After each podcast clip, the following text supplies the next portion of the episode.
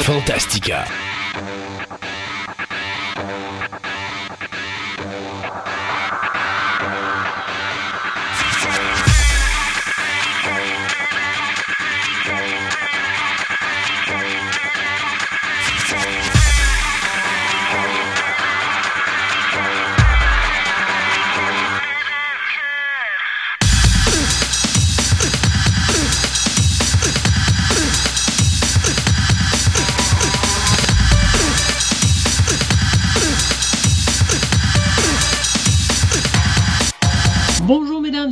Bienvenue à cette autre édition de Fantastica. Mon nom est Christophe Lassens et euh, je peux plus dire très au loin maintenant puisqu'il est rendu sur Terre, il est revenu euh, dans la... Il est dans l'école de Charles Xavier actuellement. Sébastien Côté. Bonjour Sébastien. Salut, je suis à côté de Cérébro. Ben oui, tu es à côté de Cérébro. Toi, tu es revenu sur Terre. Et puis moi, ben, le Galactica a croisé le Nostromo. Alors moi aussi, j'ai décidé de revenir sur Terre. Alors je suis rendu dans le corridor, dans le corridor principal près de Mère euh, ou Mother. Euh, à défaut de voir Norman Bates apparaître sur mon écran à un moment donné. Euh, mais le, plaisir, tu sais, Sébastien m'a acheté une caméra pour quoi célébrer, je me rappelle plus, c'était célébrer notre, notre centième émission. Ben oui. C'est ça. Et puis là, depuis ce temps-là, on s'amuse à, se changer les fonds d'écran. Euh, je suis content que tu sois venu sur Terre. Je trouvais que ta chambre à coucher sur la Lune Alpha a commencé à faire dur pas mal. Ah, ben. Ils n'ont pas une bonne femme de ménage là-bas. Hein. Non. Ouais, c'est ce que je me dis. Elle est dans lune. Elle est dans lune. Elle est dans lune. Euh, aujourd'hui, Sébastien, par sa part, là, euh, toi, tu vas nous parler de tu vas nous parler de science et technologie et j'invite les gens à écouter l'introduction que j'ai faite. C'est toujours aussi amusant comme d'habitude. Je trouve oh. toujours le moyen de faire des inventions incroyables avec tous les sujets que tu vas nous parler dans ces, dans ces chroniques-là. Euh, moi, je vais vous parler de figurines. Il y a du monde qui me dit Hey, ça fait longtemps que tu n'as pas parlé de figurines. Oui, je le sais. Voilà, aujourd'hui, je vous en parle. Je vais vous parler de la compagnie Diamond Select Toys. On a Andréane qui va nous parler de paléontologie et plus euh, spécifiquement de la fossilisation. Et finalement, François qui est avec nous pour nous parler d'astronomie, plus précisément de d'astrologie. Je pense qu'il n'était pas de bonne humeur hein, quand on a parlé de ça. non, c'est ça. Ah, bien. on va faire des liens, mettons, douteux avec euh, la science et la pas-science. Ah, bon, ben parfait, j'ai hâte d'écouter ça. Euh, en même temps, euh, on a bien sûr nos segments de nouvelles et puis en fin d'émission, eh bien, on va parler de ce qu'on a mis sur notre Twitter, ce qui nous permet d'échanger, moi et Sébastien, sur qu'est-ce que je pourrais dire, les choses actuelles dans le domaine du cinéma et de la télévision. Alors, euh, vous avez qu'à rester avec nous en fin d'émission et on va parler de tout ça. 105e émission, donc 105 fois qu'on vous parle de, sujets variés. Plus de 35 000 euh, écoutes. Ça, c'est quelque chose qu'on a dépassé la semaine dernière. Alors, euh, je frappe des mains 35 avec un peu de chance à Noël. On va poigner le 40.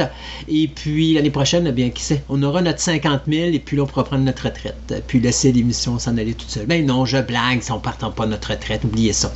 Euh, donc, on s'arrête le temps de souligner quelques-uns de nos commanditaires et on vous revient tout de suite après avec notre premier segment des nouvelles.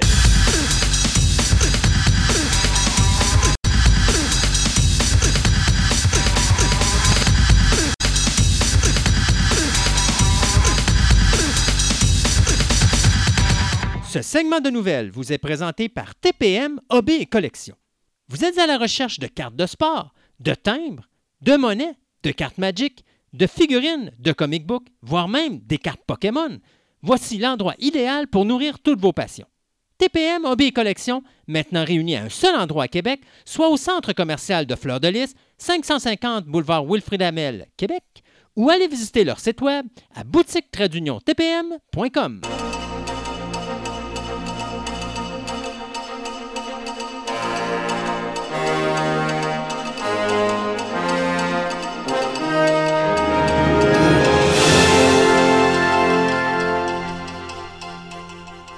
Et pour commencer ce premier segment de nouvelles, eh bien, on parle de renouvellement, cancellation et toute autre nouvelle dans le domaine de la télévision et du cinéma. D'abord, on va parler de NBC qui, après trois saisons, a euh, décidé d'annuler sa série Manifeste.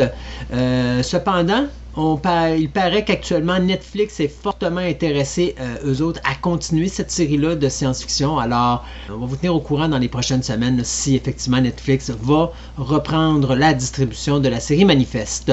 Du côté de NBC également, on a cancellé la série Zoe's Extraordinary Playlist à l'issue de la saison numéro 2. Donc, ça aussi, cette petite série musicale-là qui vient de mettre un terme, qui vient d'arrêter chez NBC. Du côté de Netflix, on renouvelle Shadow and Bone pour une saison numéro 2. Euh, et cependant, on vient d'annuler la série Grand Army après seulement une saison. Du côté de Fox, on va canceller la série The Moody's après euh, deux saisons. Et quelque chose de vraiment euh, amusant, Die Harder, qui vous vous rappelez était une des séries qui avait été faite par le poste de streaming Quibi, pardon, qui est décédé il n'y a pas si longtemps, puis qui a été racheté par Roku. Ben, Roku International vient de donner euh, comment je pourrais dire, euh, un renouvellement pour une deuxième saison à cette série-là, Die Harder, qui fait en sorte que c'est le premier show qui a été créé par Quibi à avoir une deuxième saison. Euh, du côté d'HBO Max, on vient de renouveler la série Hawks pour ou Hacks pardon pour une deuxième saison. Et finalement du côté cinéma, Juste vous annoncer que le film A Quiet Place aura un troisième volet. Euh, effectivement, Paramount Pictures vient d'annoncer que A Quiet Place Part 3 sera euh, sur nos écrans le 31 mars 2023. Donc, Quiet Place, comme quoi qu'ils vont faire un spin-off un spin-off? Oh, mais oui, mais c'est Quiet Place 3. C'est juste que là, ils vont pas suivre l'aventure de, de, la, femme et de sa famille qui restait dans le deuxième. Ils s'en vont ailleurs. Là. Mais c'est pas un spin-off. Ben, c'est ça. Ben, c'est ça. C'est qu'en fin de compte, ils vont venir. Ils vont devenir un Cinematic Universe. Ils vont continuer. Ils ont donné le euh, Paramount Picture a donné le green light pour faire un spin-off dans le même univers. Donc, effectivement, comme tu dis, ça va aller un petit peu ailleurs. Je sais pas, c'est peut-être qu'il y a vraiment Twilight Place 3 avec la même gang, mais il y a peut-être d'autres choses à côté. Non, c'est vraiment. Il y a, un, un, projet.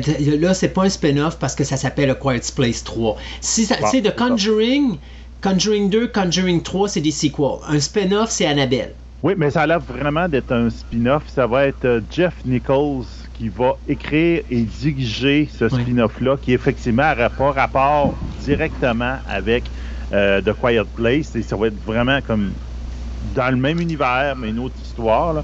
Mais en ce moment, il parle d'un spin-off. Donc, en fin de compte, il ne suit plus hmm. la même famille. Donc, ça, ça peut-être que c'est une spécification de son Non, mais encore là, j'en reviens avec ce que je dis. Qu'est-ce qu'un spin-off? Si ça s'appelle A Quiet Place 3, ce n'est pas un spin-off. C'est un sequel, même s'il se passe ailleurs un spin-off, c'est s'il aurait appelé ça Charlemagne.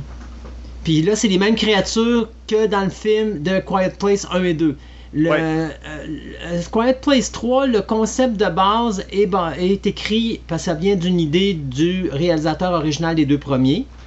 Et euh, c'est Jeff. Euh, c'est quoi son nom? Jeff quelque chose là? Jeff Nicole. Moi, moi c'est Jeff Nicole que je suis ma nouvelle. C'est ça. c'est beau. C'est lui qui écrit, euh, qui écrit le scénario présentement, basé sur l'idée du gars qui a fait le 1 et le 2. Mais le gars qui a fait le 1 et le 2 vient d'être confirmé justement hier, comme quoi qu'il est au niveau du, du poste de producteur, parce que justement, il attendait, parce que lui, comme il a écrit tout ça, il y avait une question monétaire là. Fait qu'ils ont finalisé ça hier, donc il fait partie des producteurs, mais c'est pas un c'est bel et bien A Quiet Place 3. C'est juste que c'est un peu comme 28 Days puis 28 Days Later. sais, 28 Days se passe avec un groupe, puis 28 Days Later se passe ailleurs avec un autre groupe, mais c'est une suite, ce n'est pas un spin-off. Excuse-moi de te reprendre. Ah, mais ça me fait plaisir. Comme je te dis, les... comme je te dis, les deux nouvelles, c'est comme on disait qu'ils ne disaient pas tout à fait la même affaire, mais on dirait qu'on parlait de la même chose. Donc finalement, on parle de la même affaire, mais les termes, on ils s'entendent pas. C'est parfait on passe à d'autres choses. Euh, Friends Reunion, je sais pas si tu as eu la chance de l'écouter. Moi, je l'ai écouté, je l'ai beaucoup apprécié. Je suis pas un fan de Friends, fait que non, je me suis pas tapé Ah, c'est ça. Moi, j'ai, ma blonde est très, très fan. Euh, donc, euh, ça a eu un effet monstre pour HBO Max. Ça a eu autant d'effets sur les abonnements que Wonder Woman 1984. Donc, ça a été majeur. Ça, va être un, ça a été un méchant bon coup, mettons, pour HBO. Il faut se rendre compte que Friends, ben, c'est un monstre. Oui. les Yanks avec les reruns, les acteurs font encore 20 millions par année. Mais, ça, ça leur assure leur, euh, leur retraite pendant un bout de temps. Normalement, si tu joues avec, dans une série qui dépasse, je crois, ces 100 épisodes diffusés, tu tombes dans ce qu'on appelle le syndication. Des acteurs comme William Shatner, Leonard Nimoy et tout ça, à l'époque de Star Trek en 76, 67 et 68, euh, lorsque Star Trek a pogné le syndication, il n'y avait plus besoin de travailler l'argent rentrait tout seul parce qu'ils ont un pourcentage ah sur tout ce qui se fait en vente sur les postes de télévision et les publicités qui rentrent sur les différents postes de télévision où sont mis leurs postes. Fait ils peuvent rester à la maison, là, puis ils pourraient euh, se baigner dans leur, dans leur euh, piscine à tous les jours, puis euh, juste profiter de la vie jusqu'à la fin de jusqu'à la fin des temps, puis pas avoir à retravailler. Il y a le chèque de paye qui rentre anyway. Oui, mais c'est carrément Donc, en tout cas, ça a été extrêmement rentable, cette réunion-là. Ça a été un bon move HBO Max. Ça va les aider un petit peu dans toutes leurs déboires euh, qu'ils ont eu dans les dernières années. Oui, surtout avec l'arrivée d'Amazon Prime, là, qui est assez agressif, merci. Ils ont besoin d'avoir de quoi pour les mettre sur map. Mais, tu sais, je le disais, tu te rappelles, on, on disait au début que HBO, normalement, devrait être le numéro 2. Parce qu'ils ont tellement de contenu que c'est impossible que ça marche pas. Mais ils trouvent le moyen de saboter eux autres mêmes leurs affaires. c'est ça. Tu as l'impression des, euh, des, pirates dans Astérix, là. C'est qu'ils voient Astérix et Obélix arriver, puis ils prennent la hache, puis ils tapent dans leur ils tapent dans leur propre bateau, ouais, c'est ça. Et Annie, euh, c'était pas la compagnie pour être là. Je m'excuse, là. Ils étaient là juste pour justement le streaming, c'était rien d'autre, mais ils n'ont pas acheté ça pour les bonnes raisons. Ils savent pas comment gérer ça, un poste de TV, là. Euh, ça aurait dû être quelqu'un d'autre qui aurait dû acheter ça, quelqu'un qui a au moins une connaissance dans le domaine cinématographique, puis comment gérer ça. Ils sont en train de scraper l'univers du comic book avec des Comics sont en train de scraper le cinéma, ils sont en train de scraper n'importe quoi pour justement mettre en, avant-plan ce qu'ils aiment le plus, c'est-à-dire HBO Max. N'est-ce pas? Si HBO Max ne marche pas, bye bye, il n'y a plus de, de, de, AT&T, il n'y a plus rien. Là. Mais AT&T, en tout cas, j'ai lu des, des pseudo-rumeurs en ce moment là, qui, il disait qu'il était en train de se retirer un petit peu justement de ça. Ils se sont aperçus qu'ils n'étaient pas à leur place. Là. Puis il dit OK, garde, on, on, c'est nous autres qui possèdent la, compagnie, mais ils sont en train de placer des pions pour dire garde, on vous, redonne la gestion. C'est pas à nous autres de gérer ça. Donc, ça a l'air qu'il y a des gros moves qui sont en train de se faire. Donc, peut-être que ça va réajuster un peu la balance euh, dans les prochains mois. Là, on verra bien. Il va falloir parce qu'ils sont, sont pas dedans pendant tout. Euh, hey, euh, Rob Zombie ce ben cher musicien qui a viré réalisateur. Écoutez, moi là, je vais être honnête avec vous. Rob Zombie est un excellent metteur en scène. C'est juste un très, très, très mauvais scénariste.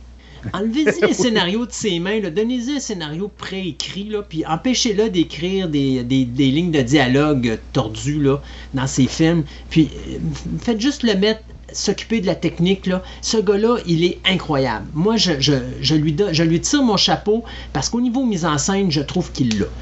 Ça lui prend un bon scénariste en arrière. Là, ce qui m'amuse, c'est que Rob Zombie a mis la main sur l'adaptation cinématographique de The Monsters.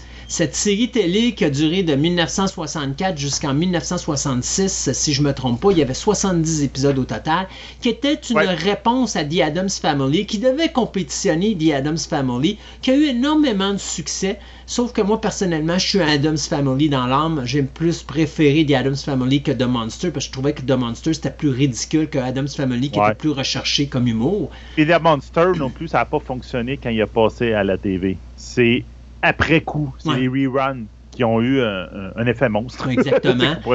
Où est-ce qu'on a une famille qui euh, part de la Transylvanie qui s'en va dans le suburb américain où est-ce que tu as un vampire qui ressemble à Dracula, euh, qui est Grandpa finalement. Tu as euh, la mère qui ressemble, qui est une copie conforme à Elvira puis même à Morticia dans The Addams Family. Mm-hmm. tu as Frankenstein, tous les monstres de la base sont là, mais ça n'a pas le calibre de The Adams Family. Alors, là, c'est Rob Zombie qui vient de mettre la main là-dessus. Ça fait 20 ans qu'il rêve de travailler là-dessus sur une adaptation cinématographique de The Monsters qui n'a jamais été diffusée au cinéma. Sauf qu'il y a un hic, je pense pas encore que ça va être diffusé au cinéma parce que de la façon que ça s'enligne, c'est la, euh, sous, la sous-maison de production 1440 euh, Production de Universal Pictures qui s'occupe de ça. Et habituellement, 1440 euh, Production s'occupe uniquement des films qui sont, qui sont réalisés pardon, pour Peacock.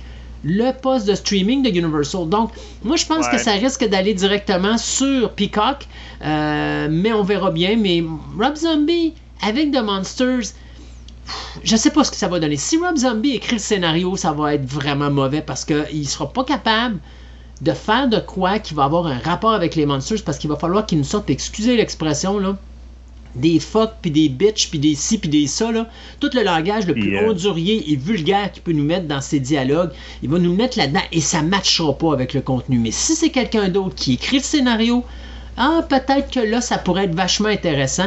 Euh, ce que je sais, c'est que Brian Fuller, qui euh, bien sûr a réalisé euh, euh, Hannibal, est inclus également dans ce projet-là. Donc j'ai bien hâte de voir The Monsters fait par Rob Zombie, mais j'espère, s'il vous plaît, mettez-y un bon scénariste en arrière. Laissez-y pas écrire son scénario parce que ça va virer en, vulgarité excessive, puis ça va perdre la magie de ce que Monsters devrait être. Ouais, puis je te dirais qu'il était un petit peu, on, peut appeler ça gore, un petit peu gore, puis je suis pas sûr à 100% comment ça peut fitter avec l'univers de Monsters. Il est pas si pire que ça. Quand tu regardes, tu sais, oui, il y a du gore, mais tu sais, je regarde les Halloween qu'il a fait, puis les Halloween qu'il a fait, là, c'est pas du gore. Tu sais, t'as plus de gore dans Vendredi 13 que t'en as dans Halloween. Euh, oui, effectivement. Tu sais, je te dirais même, le Halloween 2018 était plus violent que ce que Rob Zombie nous a donné. Rob Zombie est un gars qui aime déranger, mais il dérange pas au niveau du visuel, il va déranger au niveau du verbal. Et moi, c'est son verbal qui me tape sur le système parce que ses expressions vulgaires, j'en ai plein le baba. Tu sais, quand ça fait 90 minutes puis qu'à tous les cinq mots, t'as un fuck puis un ci puis un ça, là, euh, à un moment donné, c'est comme trop. Alors, j'aime bien quand il réalise, j'aime pas quand il écrit. Ouais. Euh, on a eu droit au titre de Aquaman 2. Aquaman 2 qui va s'appeler euh, Aquaman the Lost Kingdom. Qu'est-ce que c'est que le Lost Kingdom? Mais en fin de compte, on comprend que le deuxième film va s'attarder à Aquaman, notre ami Arthur Curry, va essayer d'unifier euh, tous les peuples euh, sous-marins, donc les peuples de l'Atlantis, c'est-à-dire The Trench, The Brine, Zebelia, Zebelian, excusez, le Kingdom des, des hommes poissons, euh, Atlantis, comme de raison, les déserteurs et The Long Lost Kingdom. Donc là, c'est comme, c'est qui le Long Lost Kingdom? Donc ça va l'air que ça va beaucoup s'attarder sur ce, dernier euh, royaume de, film. Bonne nouvelle pour ceux qui ont aimé et mauvaise nouvelle pour ceux qui ne l'avaient pas aimé. Ben, euh, James Wan, qui était en arrière justement d'Aquaman 2, a confirmé que Amber Hard, va revenir dans le rôle de Mera parce que je sais que ça n'avait pas fait euh, l'unanimité auprès des fans. Il y a bien des fans qui l'avaient pas aimé du tout dans ce rôle-là. Mais ben, regarde, euh, avalez votre pilule parce que euh, M. Wand a décidé que c'est elle qui allait revenir, puis allait revenir dans son rôle. Ouais, puis le problème avec Amber Heart, il y a beaucoup de fans de Johnny Depp qui sont un petit peu tannés de la madame avec tout ce qui s'est passé et tout. Là. Je prends pas la défense de Johnny Depp. Là. Je pense que les deux, tant qu'à moi, sont deux bambins qui ont mal vieilli.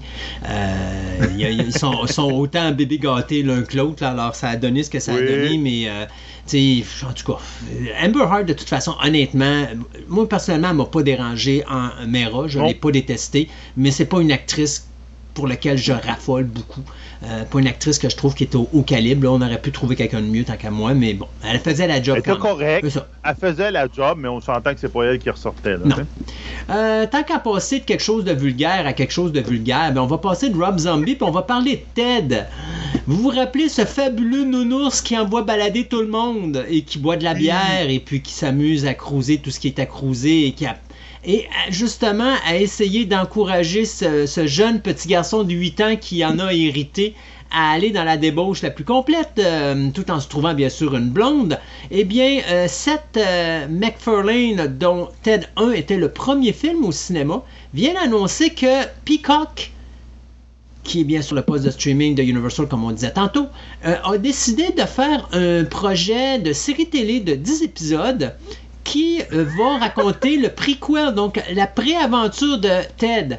Donc, on n'en sait pas plus que ça, mais probablement comment ça se fait que Ted euh, s'est mis ah. à, parler puis à avoir euh, justement cette espèce de, conduite. Lubrique. Ouais, c'est ça, exactement. Donc, juste vous rappeler que Ted, en 2012, le premier film, avait été le film qu'on classe R, donc Restricted. Donc, aux États-Unis, c'est 18 ans. Ici, au Canada, bien, euh, ça correspondrait à un 16 ans. euh, mais bon, bien sûr, je pense que Ted, ici, c'était côté 13 ans indicatif. Euh, donc, pour le film de l'époque qui était coté Restricted aux États-Unis, c'était le film qui avait été le plus lucratif de l'époque, ramassant plus de 500 millions, si je ne me trompe pas.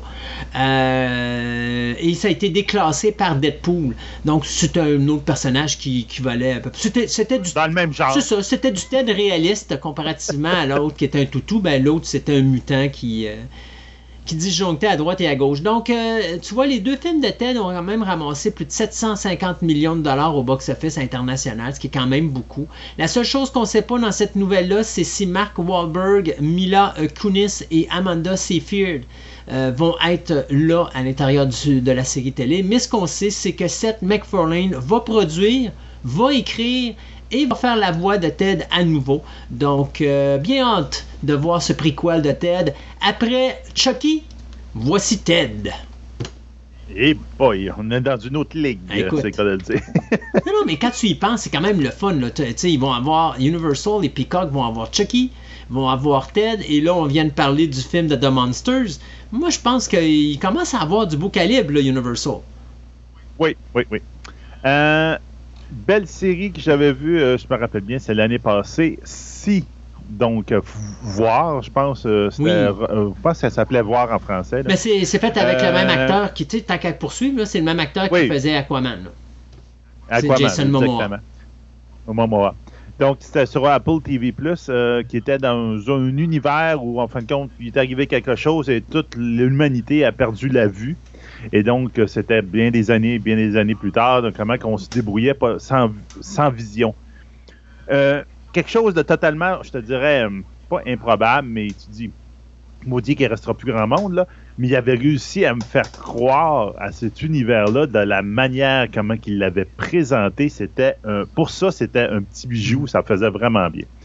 Donc, la manière comment ils se déplaçaient dans leur village, il y avait des cordes, ou encore comment ils se déplaçaient à terre en touchant le sol avec le. C'était vraiment bien fait. Donc, deuxième saison annoncée le 27 août. J'ai mis le trailer de la deuxième saison justement sur notre euh, Twitter. Et on a aussi eu la confirmation en même temps que la troisième saison a déjà été un green light Oh. et a déjà été a commencé à être tournée au Canada parce que c'est Ouais. sûr qu'avec les places où ils, où ils tournaient ça pour des grandes forêts et tout, ben, ils viennent au Canada, ils vont probablement en Colombie-Britannique pour ça. Donc euh, Momoa est encore de retour dans son rôle de, Ba- de Baba et euh, tout un nom. Euh, avec le- tous les acteurs principaux vont revenir, donc Eden Epson, euh, Tom Wi- Wilson, Ho Lee, Olivia Cheng, David Hamlet, et ainsi que Tamara Tuni.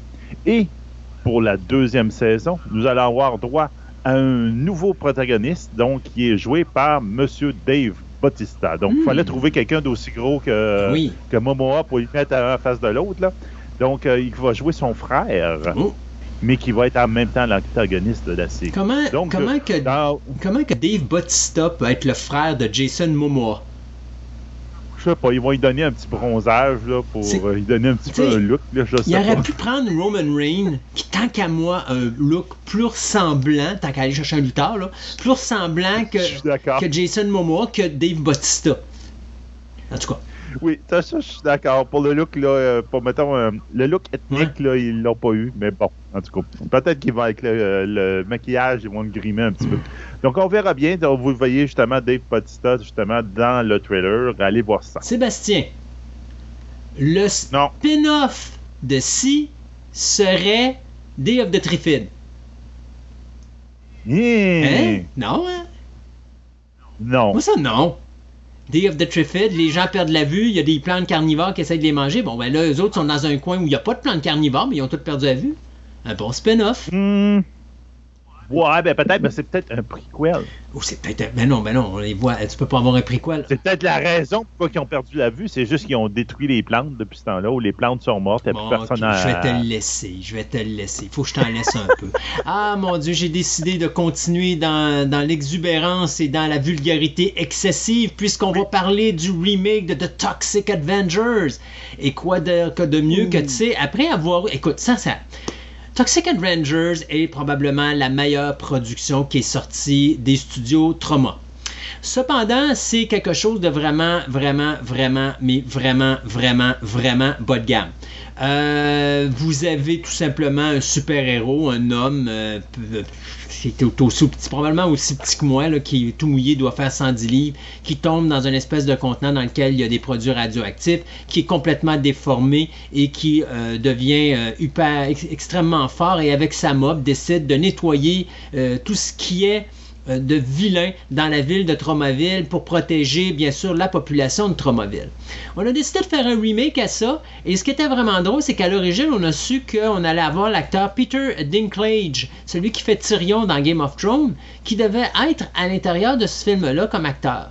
La game là-dedans, c'est du quoi? J'ai découvert que c'est le personnage principal je veux pas, je veux pas être je veux pas être méchant là, mais c'est parce que c'est un, c'est un nain. Il rentre dans le non, mais c'est un nain.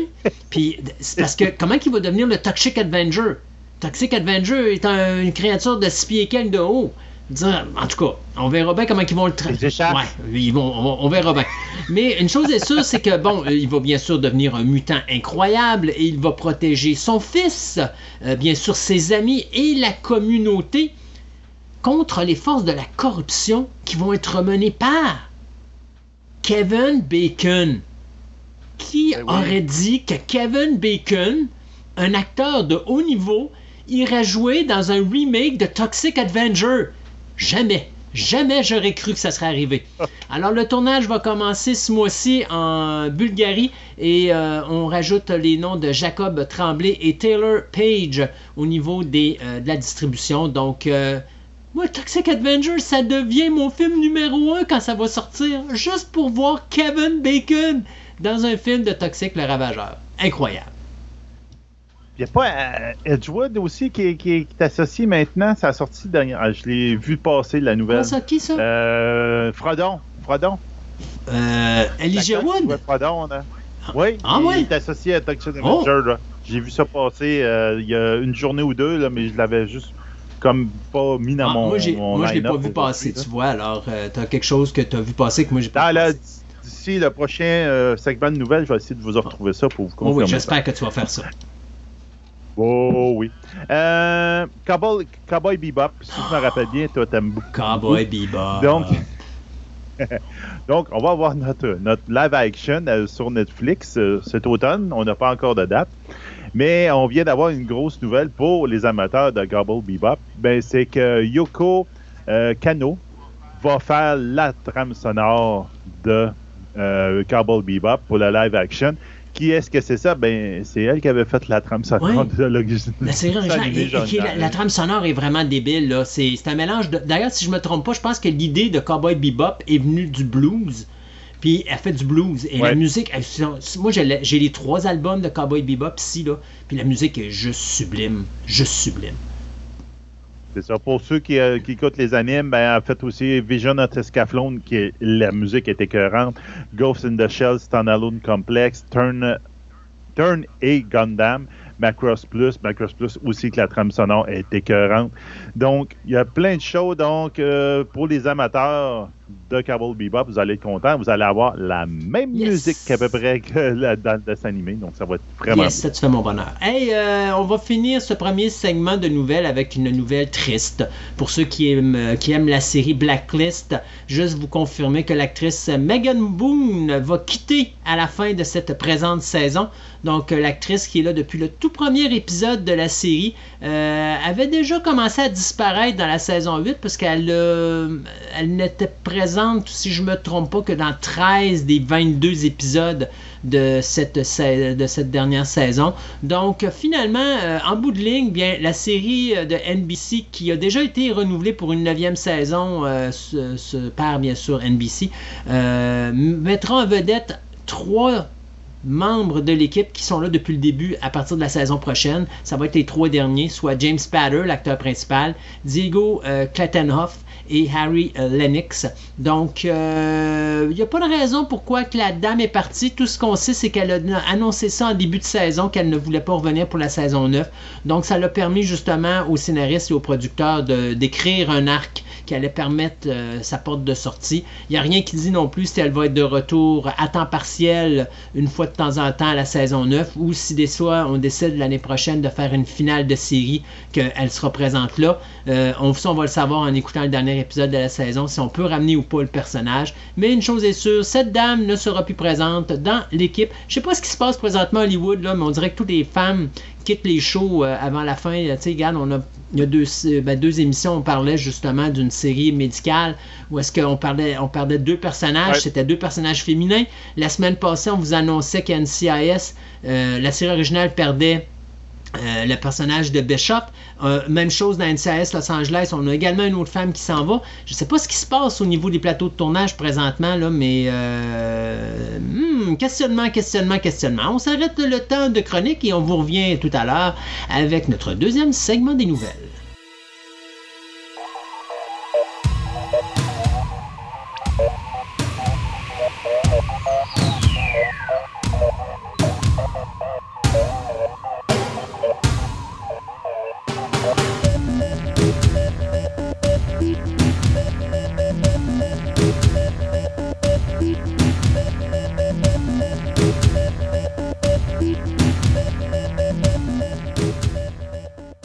On parle du terme astronomie, c'est pas rare que tout le monde se trompe et dise astrologie. Il n'y a pas une grosse différence entre les lettres, mais c'est pas du tout la même chose. Puis si on disait que à François, notre chroniqueur, qui était un, astrologue, je pense qu'il nous aimerait pas tout de suite. Puis dans l'épisode, dans l'épisode 87 de Fantastica, euh, Christophe, il a sorti euh, un peu de, il dit, hey, faudrait que François nous parle. C'est quoi les fondements de l'astrologie? Là, j'ai dit, oh, François dit, bon, on, on va pas dire que quel euh, signe, voyons, que, que, tu es et quelle planète va t'influencer dans ta vie, mais il y a peut-être quelque chose à faire là-dedans. Qu'est-ce que François va pouvoir nous sortir entre l'astronomie et l'astrologie? Donc, allô, François? Ben oui, salut Sébastien. Ben oui, euh, quand tu disais ça, tu sais, comme dire que tu es un astronome, tu es un astrologue, tu sais, cette erreur-là, ben oui, c'est comme un irritant un peu, hein? c'est comme dire à, un astronome, dire, euh, c'est quoi ton signe? C'est ça. pour un astronome, c'est, c'est, comme, c'est pas une insulte, mais c'est, un irritant parce qu'il y en a un, puis on le verra, qui, qui relève davantage la croyance, puis l'autre, c'est la science. Fait que il y a, y, a une, y a une différence vraiment fondamentale entre les deux. Mais seulement que quand j'ai entendu Christophe parler de ça, je me suis dit, mais oui, mais c'est intéressant. Tu sais, cette histoire-là de l'astrologie, comment l'astrologie est apparue, elle a évolué, tout ça, et tranquillement, pas vite, comment l'astronomie est apparue de son côté, tu sais, puis que euh, elle nous a conduit euh, jusqu'où on est rendu aujourd'hui. Euh, il y a des ponts à faire, il y a des choses intéressantes, tu sais, puis moi, je pense que dans tout ça, il faut pas jeter le bébé avec l'eau du bain. Tu sais. Les astrologues ont légué quelque chose qui a été repris après ça en astronomie. Tu sais. Fait que là, je me disais, mais ça serait intéressant justement de jeter un regard euh, depuis euh, depuis les yeux d'un astronome amateur sur l'astrologie et voir qu'est-ce qu'on peut en tirer. Fait que j'étais parti de là, puis je me disais ben oui, c'est ça peut être une chronique assez intéressante. En tout cas, quand on creuse, j'aime ça creuser, on l'a déjà vu, hein, euh, j'ai creusé toutes sortes de sujets, puis quand on creuse, on trouve toujours des, des petites découvertes, des petits bijoux. Fait que j'ai commencé à creuser quand j'ai entendu Christophe poser la question. J'ai dit, oui, oui, il y a quelque chose en dessous de ça. Puis il y a quelque chose qu'on a à dire, puis il y a quelque chose qu'on a à découvrir. Et j'ai trouvé des affaires assez intéressantes. Fait que c'est ce que je propose de partager aujourd'hui. Par où qu'on commence? Ben oui, on va commencer avec les termes. Oui. Fait que les termes, euh, ben, astrologie, astronomie, euh, c'est sûr que euh, c'est mêlant. Moi, j'en voudrais jamais à quelqu'un de, de, me dire euh, tu es un astrologue amateur. Tu sais, euh, je pense que euh, souvent les gens, c'est des erreurs tout à fait innocentes. c'est facile de se mêler entre les deux termes. Tout à fait. D'autant plus que plusieurs sciences vont terminer par logie, là, qui est le, le, je sais plus là, du grec ou du latin, là, quelque chose qui voulait dire discours sur. Là. Fait que donc, euh, normalement, euh, c'est logique de penser que l'étude des astres ce serait appelé astrologie, comme l'étude des pierres s'appelle géologie. Mm-hmm. Exactement, c'est la même chose. Ben oui, météo, météorologie. Mm-hmm. c'est, je veux dire, habituellement, les, les, les, domaines d'études scientifiques vont euh, finir par logis. On voit ça, ça va être le, le, le suffixe. Archéologie. ben oui, archéologie. Donc, astrologie, ça va de soi. Et là, on arrive avec astronomie. Ben, c'est qu'à un moment donné, c'est que l'astrologie est arrivée avant l'astronomie mm-hmm. et l'astrologie, ils ont pris le terme et le terme était le terme était déjà pris au moment où l'astronomie est apparue, est arrivée. Euh, donc, euh, il a fallu, comme, comme le terme était déjà pris, il a fallu avoir un autre terme et on est allé vers astronomie, qui veut dire, bon, loi des astres. Euh, je sais pas, tu sais, personnellement, tu sais, je trouve pas que c'est le meilleur terme. Ça aurait été mieux d'avoir astrologie pour aller dans la continuité de tous les autres termes, mais bon, c'est pas grave. Fait que, fait que là, il faut voir de ça que l'astrologie, comme je disais, c'est plus un, un, système de croyance. Tandis que l'astronomie, c'est vraiment une science qui est euh, basée sur euh, l'observation. Fait que, mais qu'est-ce qui arrive, c'est que dans l'histoire des sciences, c'est qu'il y a eu un temps, puis pour toutes les sciences, où euh, science et croyance étaient un petit peu confondus et vivaient ensemble. Puis que, il y a un moment où l'astronomie et l'astrologie ne faisaient qu'un, dans le fond. Et c'est les fameux legs dont je parlais. Et c'est pas l'astronomie, l'astrologie, c'est pas le, seul domaine dans lequel c'est arrivé. Euh, par exemple, on peut penser, tu sais, toi-même qui es chimiste, tu as probablement su que l'alchimie euh, a fait partie de l'histoire de la chimie. D'ailleurs, euh, Newton, peu, peu de gens sont au courant. Bon, en tout cas, du moins, de ma connaissance, il me semble que peu de gens sont euh, au courant que Newton faisait de l'alchimie. Ben oui. Fait que le grand Newton, avec euh, sa pomme, la loi de la gravitation universelle, etc. Mais euh, Newton était aussi alchimiste à ses heures. sais. Fait que donc, les, les, les systèmes de croyances comme ça ont fait partie de la science pendant, pendant très longtemps. Fait que les deux disciplines, euh, ont évolué conjointement. sais. même que l'astronomie tire ses racines dans l'astrologie. Ben oui.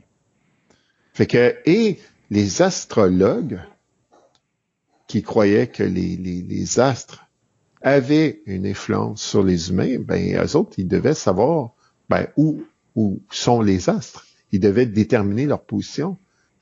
Fait que les astrologues étaient de fins observateurs du ciel. Et là, il faut leur donner ça parce que ça, c'est vraiment un legs qu'ils nous ont fait. Ils ont observé le ciel, ils ont catalogué le ciel. Et aujourd'hui, on se sert encore des, euh, des termes qu'ils ont euh, utilisés à l'époque. Fait que j'en ai parlé déjà avant que euh, le ciel était très important pour la survie dans les temps reculés. Tu il fallait fallait prédire le moment où c'était le temps des récoltes, le, moment de semer. Mm-hmm. Fait que, donc, pour les, les, gens à l'époque, ben, c'est ça, de regarder le ciel, c'était très important.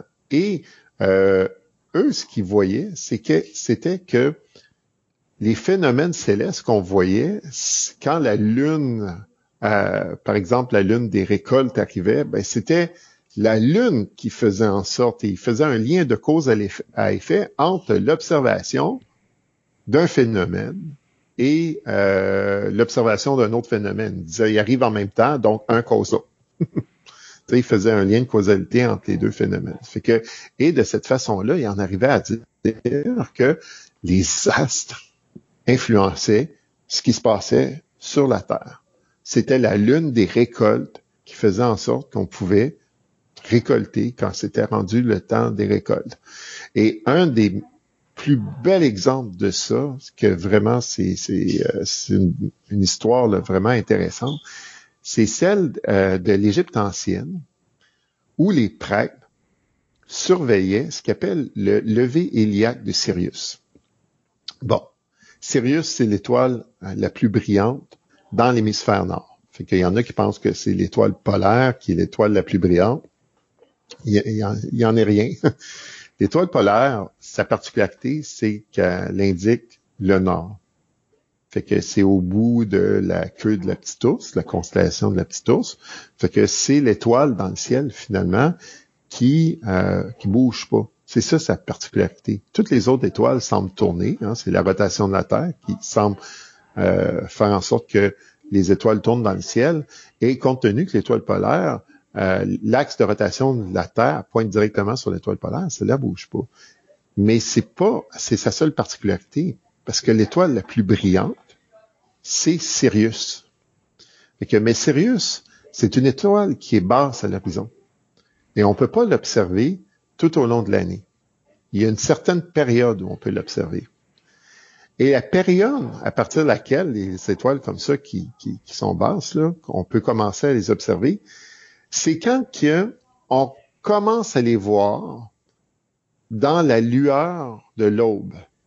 Fait que juste avant que le soleil se lève, l'étoile se lève un petit peu avant, et là, on peut la voir juste avant que le soleil se lève, et que vienne euh, nous éblouir. Tu sais, dans le fond, ben, vienne noyer la lumière de l'étoile dans, dans, dans, sa propre lumière, là, à elle. le, soleil éclaire le ciel et là, on perd euh, la vue de l'étoile en question.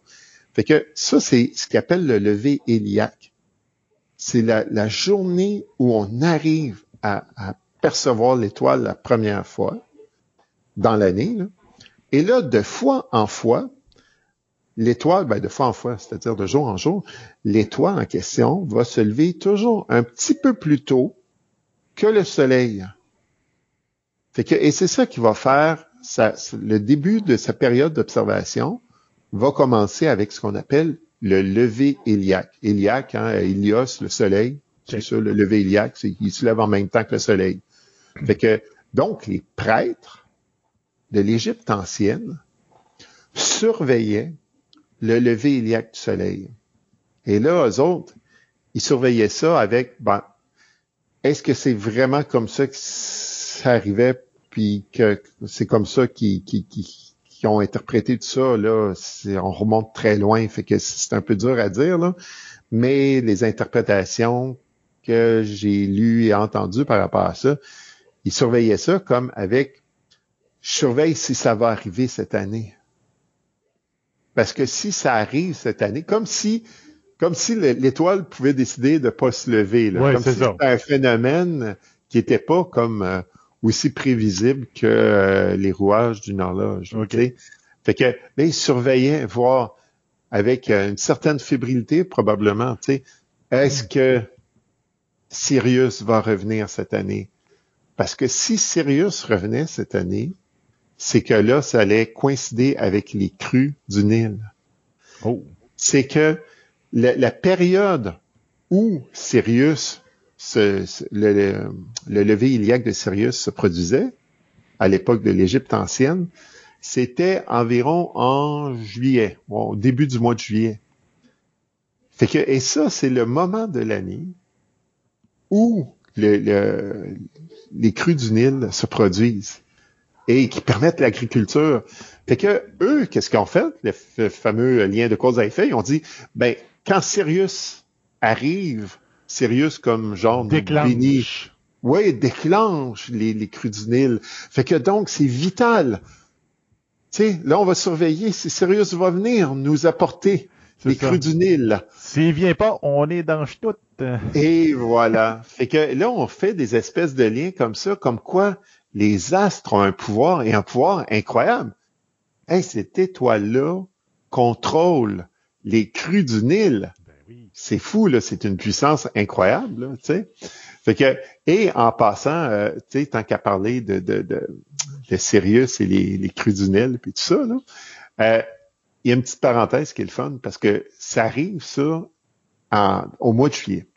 Hein, euh, à l'époque de l'Égypte ancienne, le, lever iliaque de Sirius arrivait au début du mois de juillet. Fait que ce moment-là de l'année, il correspond au moment où les grandes chaleurs arrivent. Et Sirius se trouve dans la constellation du grand chien. En latin, le grand chien, c'est ben, le chien en latin, c'est canis. Canis, temps chaud, canicule. Et c'est tout à fait de là que ça vient. Quand on dit canicule aujourd'hui, le mot qu'on emploie, nous, aujourd'hui, ça remonte au chien qui est en au chien qui est dans, euh, à l'étoile Sirius, qui est dans la constellation du chien, qui amenait les chaleurs. Fait que ça, ça, remonte aussi loin que ça. Fait que donc, on voit que, euh, je referme ma parenthèse ici, mais je trouve ça le fun de ben penser que euh, le mot canicule qu'on dit aujourd'hui, euh, sa, signification remonte aussi loin dans le temps. Ça remonte à l'époque des Romains.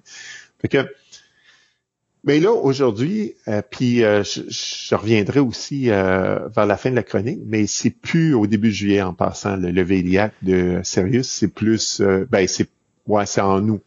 Ça a décalé un peu avec Ça a comme décalé. Et euh, ça aussi, c'est intéressant au niveau de l'astrologie. On va en parler tout à l'heure. fait on va terminer pas mal là-dessus. Fait que, donc, eux autres, ils pensent qu'une étoile a une influence aussi grande comme ça sur la, la, vie sur Terre. Ben, il y a juste un pas à faire pour dire que les astres ont une influence sur quelque chose de plus petit comme un être humain. ben oui. D'où l'expression euh, je suis pas né sur la bonne étoile. tout à fait. Et c'est ça un peu, dans le fond, euh, comment qu'on on, détermine euh, c'est quoi notre signe euh, du zodiaque? C'est que dans le fond, faut imaginer que la Terre par exemple, si on prend, là, euh, c'est peut-être pas la, meilleure image, c'est celle qui me vient parce que moi, j'ai connu l'époque des tourne-disques, comme toi d'ailleurs. Oui. fait que les fameux 33 et 45 tours. Là. Fait que, on peut imaginer facilement un disque ou euh, une roue de vélo, là, peu importe. Fait que, on met le soleil au centre et euh, la Terre qui tourne en périphérie. Fait que, si on part de la Terre et on se dirige vers le centre, le soleil, ben là, si on poursuit dans le même axe, ça veut dire que derrière le Soleil, il y a des étoiles, parce qu'il y a des étoiles tout autour dans le ciel.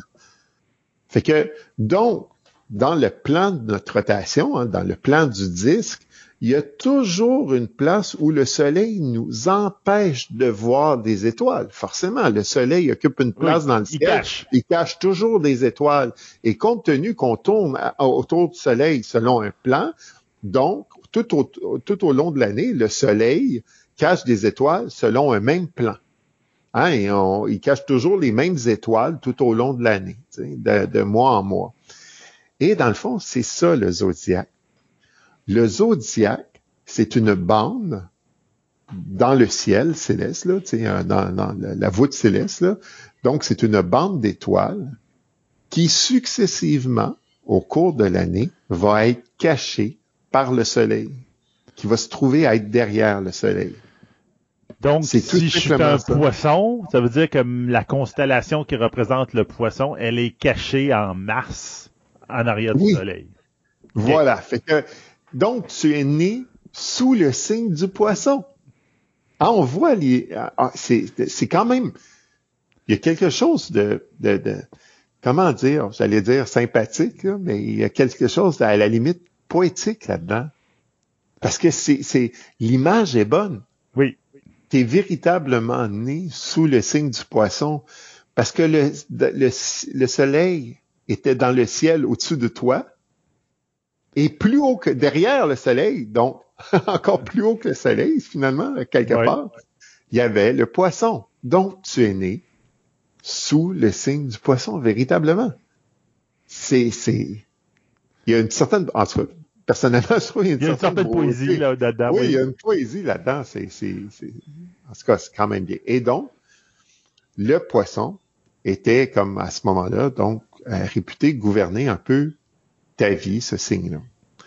Bon, fait que c'est, c'est un peu, c'est un peu ça qui est la, la, le principe de base. La base. C'est-à-dire que, euh, un peu comme Eliac, quand Eliac, a le, le, levé Eliac de Sirius, c'est-à-dire, là, mm quand euh, le Sirius arrive à son lever iliaque, ça, ça, a une influence sur le, le, Nil, ben vu que toi, c'est le poisson qui était là, ben le poisson dirige ta vie. Oui. Bon. Ça, c'est euh, pour la, la, la théorie d'astrologie. Deux petites remarques astronomiques maintenant. Première petite remarque astronomique. Dans la bande qu'on dit zodiaque, il n'y a pas seulement 12 signes. Il y en a d'autres. Et ça a même fait un, un, une espèce de tollé sur la toile à un moment donné, sur le web, où les gens ont dit la NASA veut rajouter des signes astrologiques parce que la NASA faisait remarquer que dans la, fameuse bande zodiacale, la, Ben oui. Il n'y avait pas seulement les 12 signes, mais il y avait euh, la constellation, comment on Ophiuchus. En tout cas, je la connais moins bien, là, celle-là, là, mais il y a, puis je pense qu'il y en a une autre aussi. Je pense qu'il y en a, il y en a une treizième puis une quatorzième. Là. Il y en a qui en ont sauté à une certaine époque parce que ça faisait pas l'affaire, parce que ça doit correspondre au mois de l'année ou presque. Là. Exactement. fait que, tu sais, il y a quelque chose de déjà un peu arbitraire dans cette façon-là de séparer les, euh, le zodiaque. L'autre chose, et là, ça, c'est un petit peu plus euh, tannant. ça s'appelle la précession des équinoxes. J'en ai déjà parlé dans les chroniques, et ça fait pas si longtemps au niveau des, des, des grands cycles dans Oui. l'astronomie. Fait que donc on imagine euh, la Terre euh, qui est une toupie comme dans l'espace et que son axe de rotation, hein, que- quand les toupies on les fait tourner, des fois on voit l'axe de rotation de la toupie. C'est un peu comme une toupie qui est en train de, on peut dire, de canter un petit peu sur son Oui. côté. Donc, elle tourne Voilà. sur elle-même, mais elle tourne comme sur un, elle décrit comme un, un cercle dans le, dans, en haut, là, on peut dire. Exactement. Fait que et, et ça notre Terre fait ça. Et tout en ayant ce mouvement-là, ben ça va venir décaler un petit peu euh, les euh, l'observation des constellations selon les mois de l'année. Fait que là, ce qu'on observe, c'est qu'au moment de ta naissance, c'était pas le poisson qui était derrière le soleil, mais le signe qui était avant. Fait que aujourd'hui, euh, malgré que tout ça a changé, parce que on se rappelle, les astrologues étaient des fins observateurs du ciel et appuyaient leurs observa leurs prédictions astrologiques, astrologiques sur les observations qu'ils faisaient, des vraies observations. Mais là, aujourd'hui, on continue à dire que le signe du poisson, c'est le mois de mars, alors que c'est plus le cas. Comme moi, je suis sagittaire, mais c'était le scorpion qui était derrière le soleil au moment de ma naissance et pas le sagittaire. Et on n'a pas ajusté tout ça. fait que il y a, il y a comme un, on voit là, il y a comme une petite dérive là, qui est là où maintenant l'astrologie de toute façon c'est plus euh, c'est plus lié autant que ça l'a été à l'observation. Reste que même si on liait ça à l'observation, l'idée de dire que les astres ont cette influence-là sur nous, comme le lien de causalité qu'on a fait, un peu comme euh, Sirius qui déclenchait la crue du Nil, ce lien-là, c'est, il n'est pas fondé, il n'est pas établi, on peut pas le faire. C'est trop loin. là. Non, c'est sûr que les, les, les, les astres ont, à quelque part, si on veut, une influence sur nous comme n'importe quoi d'autre. On est un système interrelié, tout est interrelié. C'est comme dans une mare, on jette un caillou, mais le, le- le mouvement des ondes que le caillou va faire va influencer toutes les molécules d'eau à quelque part. Mhm. Fait que les molécules qui vont être proches du, euh, du caillou qu'on jette dans la mort, ben eux autres, c'est eux autres qui vont le, le plus subir l'agitation. Puis le- l'onde va s'estomper, plus ça va se répandre dans la mort. Mais c'est un peu ça. Je veux dire, les influences qu'on a, c'est des influences. C'est un peu comme euh, la, la fameuse, le fameux effet papillon qu'on Oui. entend parler. La théorie du chaos. Ben oui, la théorie du chaos. Tu sais, quand il disait que juste les battements d'ailes de papillon pouvaient changer la météo à un autre endroit. Tu sais, c'est, c'est une image pour dire que tout est interrelié. Mais de là à dire que Jupiter a une influence très précise sur nous, ben là, c'est, pas fondé. Dans le fond, même la Lune, les gens disent la Lune, ça a une influence sur nous. En fait, la Lune, ils ont fait plein d'études pour essayer de voir si effectivement ils voyaient des- de l'influence. Et je dois dire que, par exemple, il y en a une recherche que j'ai vue dernièrement, en plus, ça donne bien, qui montrait que il y avait à quelque part une certaine influence, c'était sur le sommeil. Fait que, et là, on n'est pas sûr d'être capable, ben, on, vient de découvrir le lien, fait que donc là, on cherche des explications, il va falloir tester les hypothèses, mais ça serait sur euh, une question de luminosité, parce que quand il y a la pleine lune, ben euh, c'est plus clair dans, dans le ciel. Fait qu'on pense que c'est peut-être aussi, avec euh, dans l'évolution, peut-être que vu que c'était plus clair, on dormait moins, fait que, mais on voit que les gens dorment moins euh, lors des pleines lunes. donc moins bien. Fait que, il y a un lien entre le sommeil et la planète. Est-ce que c'est la planète qui nous influence ou c'est notre organisme, c'est la lumière ou notre organisme qui s'est adapté, au fil du temps pour faire ça, mais qu'on n'a plus besoin. Hmm. Fait que c'est, mais pour tout le reste, les naissances, la criminalité, puis tout ça, c'est pas démontré. Ça, c'est comme l'exemple que je donnais, c'est comme une personne qui conduit euh, puis qui est pressé, puis elle dit Mon Dieu, à chaque fois que je suis pressé, je pogne toutes les lumières rouges. Ben oui, c'est sûr.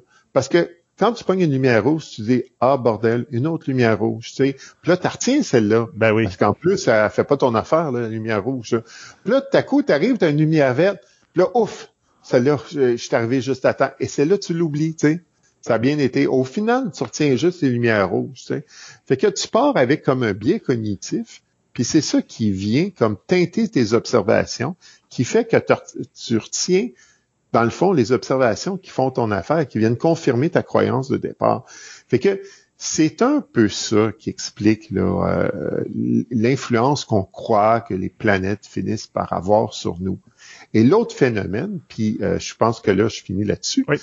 L'autre phénomène euh, qui est derrière ça, qui, qui est intéressant, c'est le fameux effet Barnum. Et ça, j'adore ça. Moi, je faisais ça avec mes étudiants. Parce que même dans des tests psychologiques aussi, euh, l'effet Barnum est, présent. L'effet Barnum, je le faisais vivre de la façon suivante. Je disais à mes étudiants, vous allez écrire sur une feuille blanche cette phrase-là. Puis là, je leur donnais un crayon HB, tout le monde, pour faire comme si tout était contrôlé, une feuille blanche sans ligne, que vous allez mettre tout le monde en, en, en format sur le sens portrait, et vous allez écrire cette phrase-là à la main avec le crayon que j'ai mis là. Et là, vous allez me donner ça et vous m'autorisez à faire une analyse de votre personnalité. Oui, s'il y en a qui veulent pas, vous n'êtes pas obligé de participer, tout ça.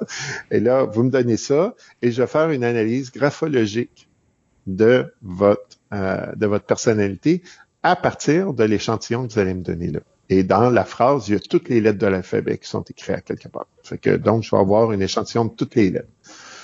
Et là, la semaine d'après, j'arrive, j'ai dit, voici, j'ai votre analyse de personnalité et je leur remets à chacun l'analyse de personnalité. Je dis, lisez ça. Fait que là, je dis, combien qu'il y, en a qui pensent que je suis pas du tout dedans? À l'occasion, j'avais une, deux, trois, peut-être quatre personnes qui pouvaient lever la main. Mais c'était plutôt rare, même j'ai de la misère à me souvenir. Je pense, des fois, un, deux, là, mais rarement plus. Fait que, là, je disais, comment qu'il y en a qui pensent que je suis, mettons, pas pire. euh, Correct. là, encore, tu sais, là, j'avais quelques mains là, qui se levaient. Comment qu'il y en a qui pensent que je suis vraiment comme pas mal dedans, tu sais, genre un 75-80% Et là, c'était la majorité de la classe. Puis là, 100% j'avais quelques mains, là, mais pas tant que ça. C'était pas la majorité. Fait que la majorité de la classe me trouvait pas mal bon. T'sais. Fait que là, je dis à la classe, je dis, là maintenant, si vous voulez bien, on va faire une expérience. Puis c'est juste ceux qui sont d'accord, mais on va faire une expérience ensemble. Si vous voulez, vous prenez votre feuille et vous le tendez à votre voisin d'en arrière. Et là, les gens commençaient à rire parce que sur la feuille était inscrit exactement la même chose. voilà. Fait que l'effet Barnum, c'est euh, une façon de dire des choses qui laisse penser que je sais ce dont je parle alors que je sais rien. J'ai l'impression de dire quelque chose de spécifique alors qu'en substance, je dis rien. Mais ça te permet de projeter toi quelque chose là-dedans, ou après que l'événement soit arrivé, tu relis la phrase et tu dis ah c'est ça que ça voulait dire, un peu comme Nostradamus. Ouais, ouais, oui, c'est ça. Fait que et dans le fond, les euh, tout ce qui est les prédictions qu'on lit dans le journal euh, astrologique, tout ça, utilise beaucoup cette euh, cette façon de phraser les choses, qui laisse penser qu'on parle de quelque chose de spécifique, alors qu'en substance, on parle de, rien. vraiment. Mais ça donne l'impression qu'on parle de quelque chose et ça donne une certaine crédibilité. Il appelle ça l'effet Barnum, si les gens sont intéressés à lire là-dessus. Barnum, qui était un, euh, ils ont fait un film aussi, le plus grand avec Hugh Grant, le plus grand show du monde, quelque chose de même, le plus ah, grand. Oui, bien. Euh, une comédie musicale. Là, oui, oui, de, oui, je sais. Greatest. Show, showman ever, ouais, ou show, showman, ouais. Ça a l'air qu'il est très bon, le film, je l'ai pas écouté. Là, mais, ouais, euh, moi non plus, je ne l'ai pas vu, mais j'ai juste vu le, le, truc passer. Et c'est euh, comment P.T. Barnum, quelque chose comme ça. Là. Mais euh, c'est lui qui a comme euh, sorti, ben c'est de, de, de, là que ça vient, l'effet Barnum, c'est en référence à lui qui utilisait cette façon-là de euh, prédire, dans le fond, la bonne aventure aux gens en créant ce genre de phrases-là qui veulent à peu près rien dire, qui s'appliquent à tout le monde. Il disait des affaires du genre, euh, tu sais, vous êtes introverti, mais quand la, les circonstances s'y prêtent, vous avez des tendances des fois extraverties. Quand, quand c'est quand c'est approprié. Fait que dans le fond, je dis une chose et son contraire en même temps. C'est ça. Fait que peu importe que tu sois introverti, extraverti, tu peux te reconnaître dans ma phrase. C'est toutes sortes de, de, façons de faire des phrases de même pour éviter de dire vraiment quelque chose. ben, je pense qu'on a répondu pas mal à la, à la question, au défi de, de Christophe. Ah oui, ben j'espère.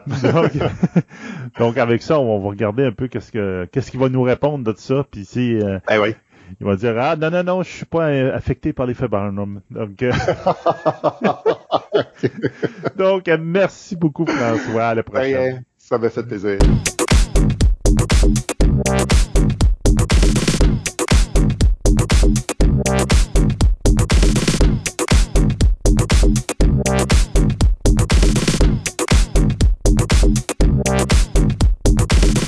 Aujourd'hui, Christophe va nous parler dans sa chronique de figurines de Diamond Select Toys. Qu'est-ce qu'ils vendent, Diamond Select Toys? Ils se spécialisent ben- dans quoi?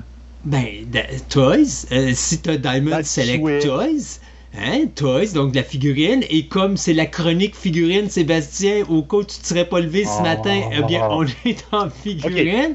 Mais moi, je suis plus réveillé que toi. Matin, c'est quel genre de figurine qu'ils vendent? Ils se ah. quel genre de figurine? Euh, c'est complexe parce que Diamond Selectors ont vraiment évolué avec le temps. Et c'est difficile de ne pas euh, parler de Diamond tout court, puisqu'ils sont à l'origine de Diamond Selectors. Euh, c'est une compagnie qui a commencé avec pas grand-chose, puis aujourd'hui, je te dirais, dans le moyen de gamme du domaine de la figurine, c'est probablement une des compagnies qui est les plus surprenantes. Euh, mais on va revenir en 1982, où est-ce que tu as un certain Steve Gappy qui vit à Baltimore, qui lui euh, possède présentement quatre commerces, quatre commerces de comic book. Puis, à un moment donné, il décide de s'associer avec un, ben, un distributeur qui est Media euh, Airjacks, qui lui va distribuer des comics et à un moment donné, va demander à M. Guppy, euh, écoute, si tu serais capable de nous avoir plus de clientèle, ben nous, on va te donner plus de, de plus d'escompte sur les produits que tu achètes. Alors, euh, ben, il a commencé comme ça. Alors, il a, commencé à aller chercher d'autres euh, retailers ou d'autres petits propriétaires de boutiques et il était devenu comme un sous-traitant du distributeur Media Airjacks. Là, on est en 1981-1982 et on s'en va à un certain moment donné, en 1982, où Media euh, Airjacks va avoir de gros problèmes financiers et euh, va se rendre dans les bureaux de la compagnie et va faire un deal, va acheter des parts dans l'entreprise et avec ces parts-là, il va devenir majoritaire et va transformer euh, la compagnie Media Airjacks en Diamond Comic Distribution. Donc, qu'est-ce que Diamond Comic Distribution? Ben, vous savez, des fois, vous allez dans des boutiques de comic book et vous allez voir, il y a une espèce de livre très épais qui s'appelle le Previews. Alors Diamond est le distributeur international qui distribue à travers le monde entier la majorité des comic books et des figurines et des statuettes qu'on peut avoir sur le marché. Donc, euh, ça a commencé comme ça avec M. Guépy, tranquillement, pas vite. Il a racheté d'autres entreprises, il a racheté d'autres distributeurs et il a créé d'une certaine façon un certain monopole. Euh, en 1988, le fameux preview dont je vous parlais, eh bien, il est venu au monde. C'était la première fois qu'on l'a publié. Et avec ce livre-là, ben, ça permettait aux différentes boutiques de faire des commandes mensuelles pour savoir ce qu'ils voulaient avoir. Et habituellement, c'est une commande qui se fait deux mois à l'avance. Donc, exemple, si on est en janvier, je vais commander en janvier mes figurines et mes comic books, mais je vais les recevoir probablement en mars, avril, mai. Dans le cas des statues, quand ça vient du Japon, ça peut même aller jusqu'à l'année d'après. Euh, parce que les autres, ils font pas, les, mettons un exemple, s'ils vont faire une statue de The Crow, ben, ils vont pas faire la statue qui n'ont pas des garanties de prêt-achat euh, avant de la faire. Donc, on a euh, vu la création du marché de la collection et de la distribution se créer grâce à Guépy dans ces années-là. Euh, et ce qui est encore plus drôle, c'est que Guépy va s'étendre, je vous dirais, en Angleterre pour vraiment ouvrir le marché international en 1993. Donc, il a ouvert le Diamonds UK, et ce qui lui permet à ce moment-là de s'en aller sur le continent européen. Donc, on voit ici l'installation et euh, comment que le marché euh, a été pris par M. Guépy et euh, Diamond Comics Distribution. Et donc, en 1999, eh bien, M. Guépy a une idée, celle de créer une division dans laquelle on va créer des figurines. Et il va créer donc Diamond Selectors en 1999. Et dans cette compagnie-là, bien, à l'origine, de la façon que ça commençait avec Diamond Selectors, eh bien, on s'est principalement attaqué à ce qu'on appelle les Minimates. Les Minimates, c'est des toutes petites figurines d'à peu près, je te dirais, 2, pouces, 2,5 pouces, maximum 3 pouces, qu'on ressemble un petit peu à des blocs Lego. OK. ils ont les mains un petit peu comme les personnages de blocs Lego, c'est-à-dire comme oui, oui, oui, là. Euh, et c'était quelque chose qui est extrêmement populaire. D'ailleurs, je te dirais là, que jusqu'à à peu près 2003-2004, euh, il y avait plus de 41 lignes qui avaient été créées de Minimates, surtout dans le domaine du super-héros. Mais à un moment donné, on s'est attaqué aux branches comme les films comme Back to the Future, euh, Terminator et ainsi de suite, Ghostbusters et tout ça. Donc c'est quelque chose qui est devenu extrêmement populaire. Je vous dirais beaucoup plus sur euh, du côté américain que du côté canadien. Ici, je vous dirais qu'il n'y a pas vraiment beaucoup euh, eu d'associations ou de, produits qui ont été vraiment vendus. Ce n'est pas un produit qui est très en demande ici au Québec, même voire au Canada, mais aux États-Unis, extrêmement populaire. Euh, je te dirais que dans, dans les alentours de 2007, il y avait une compagnie qui s'appelait Artasilum. Et Artasilum faisait la sculpture pour Diamond Selectoys qui, elle, sortait principalement des figurines, si vous vous rappelez, de Star Trek. Et à un moment donné, bien, Diamond Selectoys a comme, euh, je pourrais dire, acquis la compagnie Artasilum, ce qui fait en sorte qu'à partir de 2007, Diamond Selectoys s'est mis à elle-même faire la, euh, je pourrais dire, sculpture de ses propres figurines. Tantôt, je vous disais, c'est du moyen de gamme du Diamond Selectors. Pourquoi est-ce que je dis ça? C'est parce que, euh, principalement, Diamond Selectors, quand vous regardez le produit final, quand on regarde des compagnies comme NECA, des compagnies comme McFarlane, des compagnies comme Mesco, même Sota à l'époque, la qualité des figurines est beaucoup moins intéressante du côté de Marvel Selectoys parce qu'ils sont beaucoup plus grossières, les, articulations sont beaucoup plus grosses. Euh, on s'en va principalement du côté des super-héros parce qu'on va créer une ligne qui va s'appeler Marvel Select, qui est une ligne qui a été créée en 2002 et qui est probablement la ligne la plus populaire de Diamond Selectoys parce qu'ils font beaucoup de beaux super-héros et je vous dirais entre... Euh, voyons Marvel Legend de euh, Hasbro et Marvel Select de Diamond Selectors, je préfère de loin Marvel Select. Pourquoi? D'abord, un, les figurines sont 7 pouces de haut, contrairement à 6 pouces pour le Marvel Legend de Hasbro. Et en plus, ils viennent avec un décor. Donc, du côté de Marvel Select et de Diamond Select, on s'est vraiment pitché du côté du collectionneur et de la personne qui veut présenter ces figurines dans des vitrines. Vous achetez du Marvel Legend. L'avantage de Marvel Legend, ce qu'ils ont, c'est que vous avez ce qu'on appelle un build a figure, c'est-à-dire que si vous achetez une série de 7 figurines, ben, ça vous prend les 7 figurines pour construire le huitième personnage. On n'a pas ça avec Marvel Select parce que Marvel Select, on a décidé de se concentrer sur le décor au lieu de se concentrer sur une figurine additionnelle.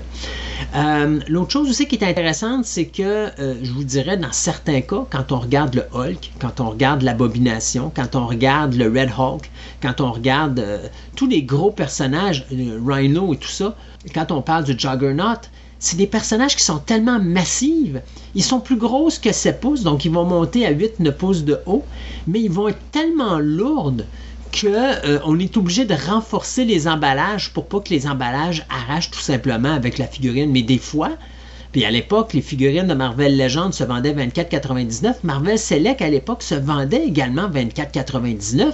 Mais quand un client me disait, euh, qu'est-ce que, tu j'ai un Captain America de Marvel Select, puis j'ai un Captain America de Marvel Legends. C'est quoi la différence? Les deux sont au même prix.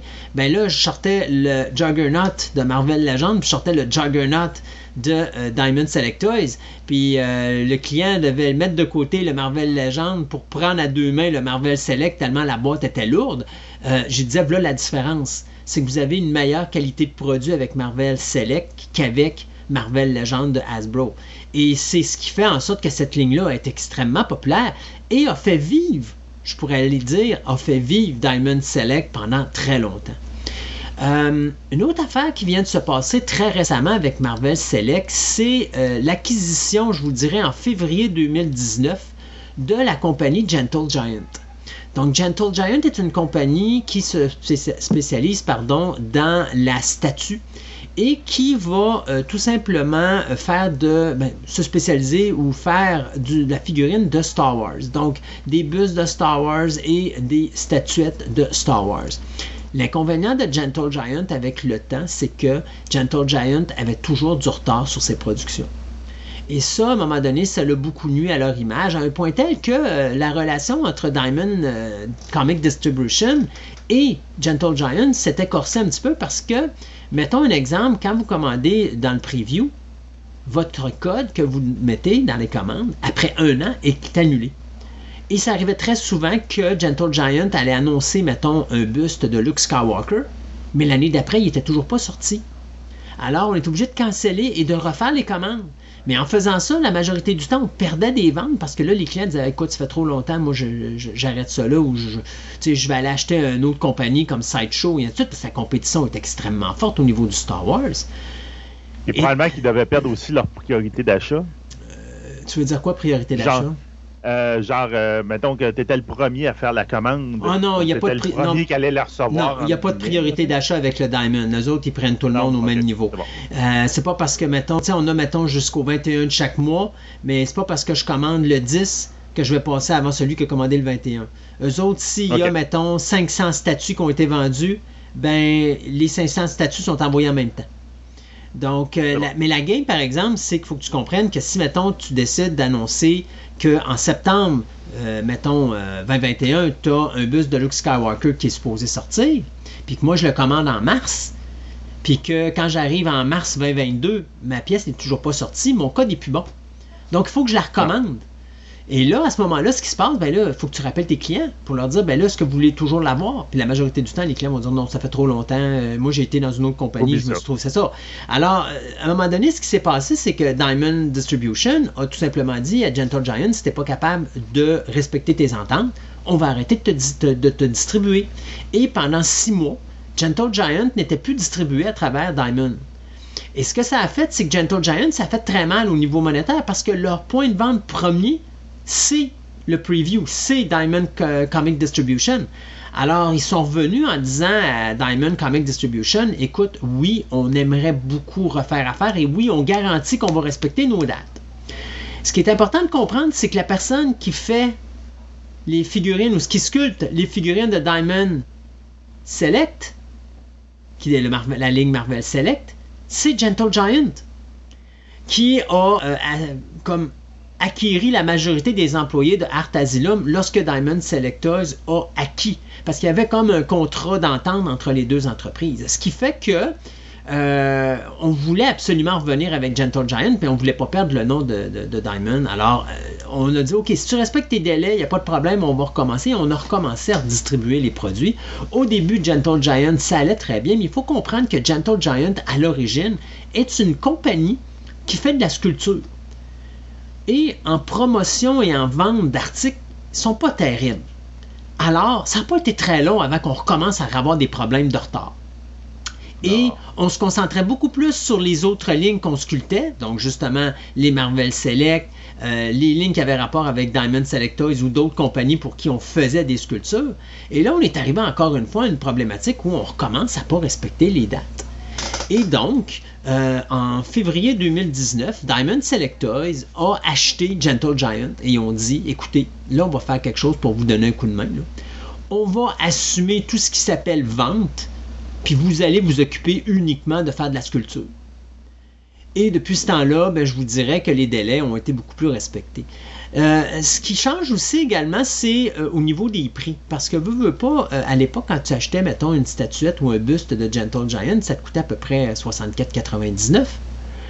Là, aujourd'hui, ça te coûte 150, 160 pièces pour acheter le même buste. Les coûts ont monté en flèche. Et lorsque Diamond Select a ben, acheté Gentle Giant, tous leurs prix ont monté. Alors, des figurines qui étaient à 24,99 dans le Marvel Select ont monté à 29,99, puis 34,99. Puis là, maintenant, on est rendu à 39,99 pour avoir une figurine qui est exactement pareille qu'à l'époque. Donc, il y a plusieurs facteurs là-dedans. D'abord, un, il y a le facteur de la montée du pétrole. Il y a le facteur, la montée du prix du pétrole, pardon. Euh, le plastique, euh, parce que le plastique aussi a monté, euh, parce que ça contient du pétrole. la résine et tout ça. Et également, quand on a acheté Gentle Giant, ben, on a monté les prix parce qu'on a monté la valeur de la compagnie. Alors, ça fait en sorte que tous les prix de, Diamond Selectors ont monté. Sauf que, au niveau de la figurine, Diamond Selectors a euh, un désavantage. Il commence à s'en aller, je te dirais, dans autre chose que le super-héros. Commence à aller dans le film. Euh, ils ont fait des figurines de justement de Dark Tower. Ils ont fait des figurines de Pacific Rim. Euh, sauf que tu sais, NECA avait déjà passé par là. Alors ils ont fait deux lignes de Pacific Rim, mais c'était loin d'égaler ce que NECA avait fait à l'époque avec euh, le premier film. eux autres, ils avaient fait vraiment du beau produit. et on a fait des choses comme Bruce Lee puis des bébelles de même. Sauf qu'à un moment donné, et c'est là, je pense, qui est la force de Diamond Select c'est qu'on s'est spécialisé depuis l'achat de Gentle Giant dans un nouveau type de marché. Et alors qu'on fait des statues en résine et que ça coûte des 150, 160 dollars pour des bustes, 300, 400, 500 dollars pour des statues d'une, mettons, je te dirais à peu près euh, entre 8 et 15 pouces ou 16 pouces de haut, ben là, tu te rends compte que le prix du marché est beaucoup trop élevé et là, on, voit qu'il y a un ralentissement au niveau des ventes de statues en résine. Et eux autres, ce qu'ils ont fait, ils ont viré dans le vinyle. Et vous allez me dire, ouais, mais le vinyle, c'est pas, c'est pas aussi beau que la résine. Effectivement, techniquement, lorsque vous faites de la sculpture sur de la résine, même si la résine refroidit, c'est pas grave parce que tu es encore capable de sculpter dessus. Le vinyle, c'est comme du plastique. Dès le moment que ça refroidit, si tu sculptes dessus, ça pète. Donc, ton moule, tu es obligé de le refaire. Donc, qu'est-ce que ça veut dire? Ça veut dire que euh, tu as moins de détails sur une statuette en vinyle que sur une statuette en résine. Parce que tu as moins de temps pour la sculpter. Mais on a trouvé, grâce au sculpteur de Gentle Giant, une technique de sculpture rapide qui fait que présentement, on sort des, statues en résine, euh, pas en résine, pardon, mais on sort des statues en vinyle qui coûtent moins de 65 donc ça joue entre le 55 et le 65 pièces pour des pièces que normalement vous trouveriez sur le marché à peu près dans les 150, 200, même 300 dollars. Mais ils sont quand même de bonne qualité, ce qui fait que quand vous les regardez dans une vitrine, même si c'est fait en vinyle, de loin, vous n'êtes pas capable de voir la différence. La seule façon vraiment de voir la différence, c'est de la prendre dans vos mains. Vous en avez une qui est en résine, qui est hyper lourde. Puis celle en résine, vous pouvez la mettre au, vous pouvez la tenir dans les airs avec. Vinyle. Ouais, en vinyle, pardon, vous pouvez la tenir avec votre petit doigt. Il y a, pas. Le poids est vraiment différent, mais la beauté des pièces, c'est le fun. Et ce que ça fait, c'est qu'on s'est mis à changer et à sortir des lignes qu'on appelle la ligne galerie. Et on a commencé avec le DC, on a continué avec le Marvel, et là, on commence à se lancer dans le domaine cinématographique. Une ligne qui est vraiment euh, très bien faite et, qui est extrêmement populaire. C'est ma ligne présentement dans mon magasin là, que je vends le plus de pièces. Le présentement, pour vous donner une idée, là, normalement, je vais peut-être vendre 2, 3, 4 bustes de chaque euh, pièce en résine. Mais là, quand j'arrive dans le vinyle, on parle de Raiden qui vient de sortir il n'y a pas longtemps euh, sur Mortal Kombat, mais ben, j'en ai vendu plus d'une dizaine. Donc, je multiplie par deux, par trois, même par voire par quatre, dépendant des modèles, mon taux de vente en statut, alors que la résine, ça avait complètement arrêté à un ou deux à cause que les prix étaient beaucoup trop élevés. Donc ça, ça a relancé un marché qui était fort intéressant, euh, puis en plus avec des pièces qui sont vraiment plaisantes, et comme je dis, là, on commence à se lancer au niveau du film gros, gros, gros inconvénient dans le, le, Diamond Selector, c'est leur boîte. Donc, si on arrive dans la figurine régulière, euh, on va remarquer que les boîtes, c'est pas solide ça a une tendance à décoller, ça a une tendance à arracher très facilement. C'est des grosses boîtes carrées qui sont mises dans, des grandes boîtes de carton où est-ce que si moindrement le livreur donne un coup de pied dessus ou qu'il écrase une autre boîte un peu plus lourde par-dessus, bien les coins des boîtes vont plier. Donc c'est très difficile d'avoir des belles boîtes avec Marvel Select pour ceux, pas Marvel Select mais avec Diamond Select Toys pour ceux qui veulent avoir des boîtes impeccables. Sauf que euh, je pense qu'on a compris parce que depuis, euh, depuis la COVID, donc depuis depuis la pandémie. On a changé le style de boîte. Là, maintenant, on est rendu avec des boîtes de carton euh, plus carrées, plus, rectangulaires, mais plus euh, fermées, alors qu'avant, c'était vraiment une grande boîte de carton avec un plastique en avant, puis les coins se pliaient très facilement parce qu'il n'y avait aucun renfort. C'était quelque chose qui était à peu près, euh, je te dirais, un demi-pouce d'épais ou un pouce d'épais. Fait que, tu sais, ça prenait pas grand-chose pour faire plier les coins. Là, avec des plus grosses boîtes, ben, ça améliore le produit final pour la préservation, surtout pour ceux qui veulent pas ouvrir leur emballage puis qui veulent garder des boîtes qui sont de parfaite condition. Euh, c'est une façon maintenant de le faire. Euh, donc, on voit que Marvel ben, Diamond Select s'améliore de plus en plus au niveau de, son euh, packaging. Et je te dirais aussi l'autre chose qui est vraiment le fun depuis leur association avec Gentle Giant, donc maintenant, vous avez des personnages où est-ce qu'on peut avoir des mini-bustes qui se vendent à peu près dans les alentours de 200-300 dollars. Euh, mais ça joue plus dans les alentours de 190 dollars, 190, 200, même 220. Il y en a certains qui s'approchent aux 230, 240, dépendant la grosseur. je pense à Darth Vader avec son, son casque qui est beaucoup plus gros. Euh, donc vous avez une série justement de qu'on appelle les un quart qui sont sublimes. Donc si vous voulez avoir juste des bustes dans la maison, c'est une très belle collection. Ils ont déjà fait Bruce Lee, Rorschach Watchmen. Euh, ils ont fait des personnages comme euh, justement le Rocketeer, euh, il y a Wolverine, il y a une multitude de super-héros qu'on a fait Spider-Man, Iron Man et tout ça. Euh, donc ça, dans le DC Comics, même chose, Harley Quinn a été faite. Euh, donc, tu sais, c'est des choses qui sont le fun, qui sont belles à avoir à la maison, surtout si vous voulez juste avoir une pièce d'un personnage, puis ça vous tente pas d'investir soit dans de la figurine ou dans la statue qui coûte trop cher, ben vous allez avec un buste. puis un buste, ben, ça se range bien dans une salle de, dans une salle de cinéma maison. C'est super, ça prend pas trop de place. Puis ça fait, ça fait quelque chose de vraiment mémorable avec un bel éclairage. Donc, Diamond Selectors qui est vraiment en train de se positionner dans un marché. Je vous dirais présentement le marché qu'ils prennent, c'est le marché de la statue en vinyle et le marché des bustes en résine. Euh, demeure quand même que euh, la collection Gallery est en train de s'étendre avec beaucoup, beaucoup, beaucoup de, de, franchises dans lesquelles ils investissent. Même chose pour les bustes. Donc je pense que c'est l'avenir de cette compagnie-là. Et il faudra voir où est-ce que ça va s'en aller parce que, euh, bon, tout le monde le sait, le présentement, Diamond Comic Distribution vit de sérieux problèmes.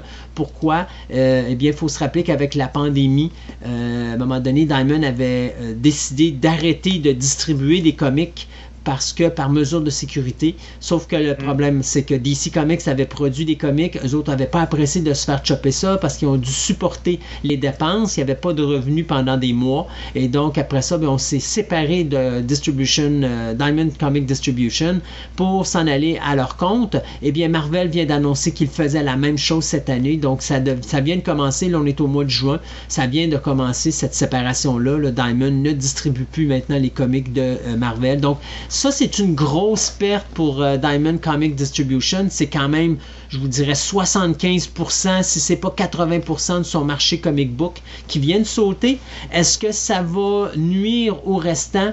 C'est ce qu'il va falloir voir. Mais une chose est sûre, comme je vous dis, si vous voulez investir euh, dans la statue en vinyle et dans les bustes en résine, euh, Diamond Select Toys est la place où aller et euh, c'est vraiment quelque chose d'exceptionnel à regarder là, parce que c'est vraiment du beau travail d'accomplir. Oui, je en train de, pendant que tu me parles, je regarde leur galerie, justement, là, de, de galerie. Puis, il y a vraiment des belles figurines. Oh oui, et puis, tu regardes la qualité euh, des poses, euh, la, qualité de la sculpture également. C'est vraiment des belles choses. c'est des pièces que moi, euh, si je collectionnais la statue, j'aurais pas honte de mettre dans une vitrine. Non, c'est ça, on dirait que les personnages bougent. Là, ils ont vraiment sont en action. Donc, un gros, gros merci, Christophe. Ça me fait plaisir.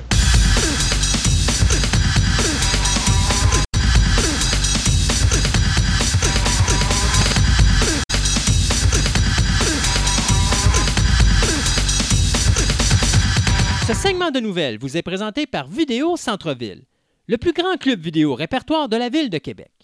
Vous aimez les monstres en caoutchouc, les fourmis géantes, les films espagnols, voire même les sous-titres, une vaste sélection de DVD disponibles sous un même toit au 230 Marie de l'Incarnation, Québec, ou allez visiter tout simplement leur site web au vidéocentreville.com.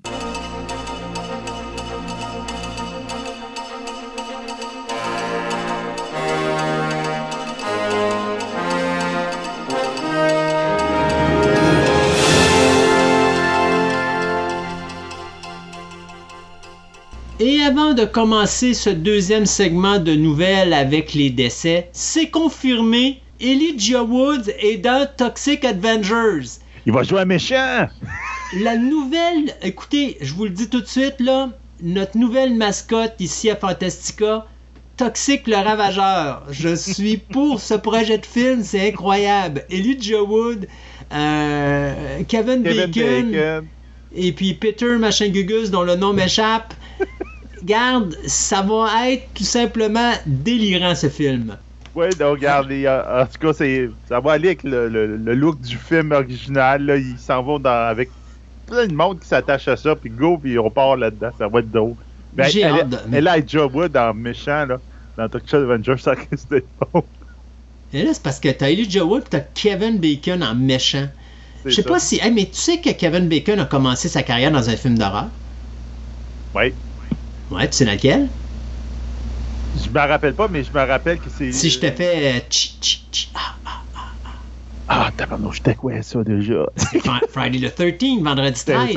Donc, il était dans le premier vendredi 13. Ouais. Euh, fait que, tu sais, ça fait drôle de voir. J'ai bien hâte de voir. Je, sais pas si. Je pense pas qu'ils vont être aussi violents que l'original. Mais n'empêche que, tu sais, si ça plonge là-dedans, là, de voir comment ils vont se débarrasser d'Elijah Wood et Kevin Bacon. Moi, je pense que ces gars-là sont rentrés là-dedans pour avoir du fun, tout simplement. Ouais, ben. Euh, on va parler de décès, malheureusement. on va revenir dans quelque chose de plus sérieux. Ned Betty nous a quitté le 13 juin dernier à l'âge de 83 ans. Il n'y a pas vraiment de raison pour son décès qui ont été données.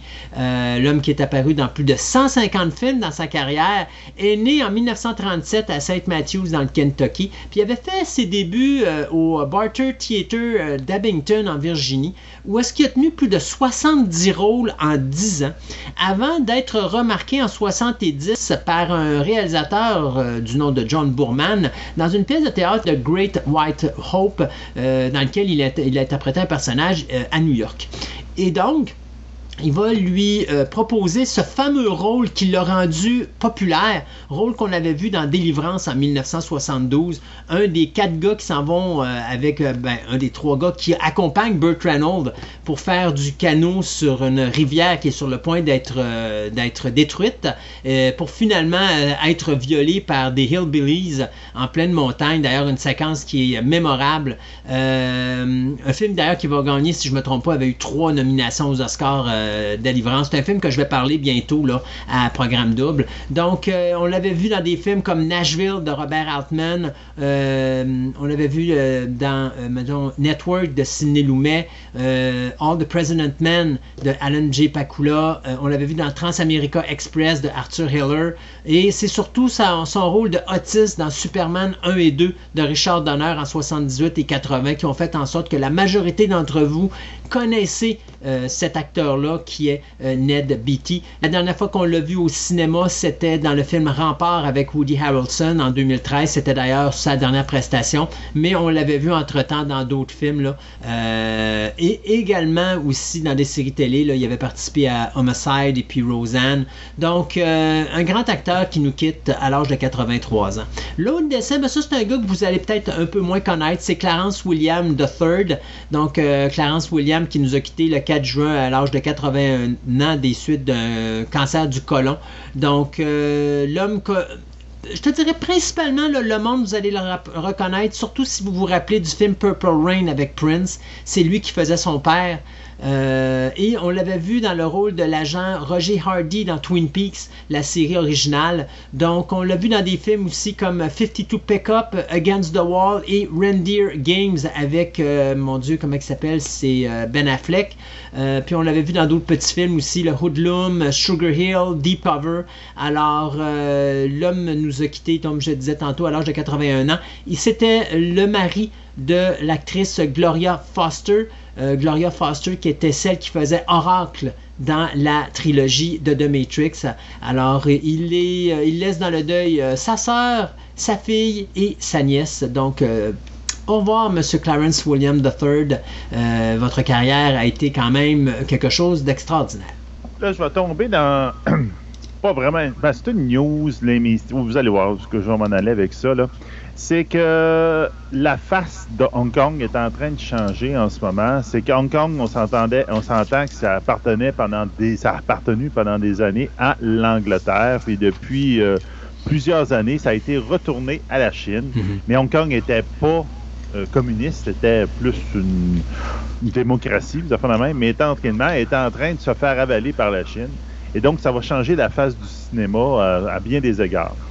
Donc, euh, la Chine a dirigé la nouvelle. Ben, la Hong Kong a été obligé d'appliquer à cause de la Chine une nouvelle loi qui s'appelle le National Security Law. Donc, en fin de compte, qui va censurer à peu près tout.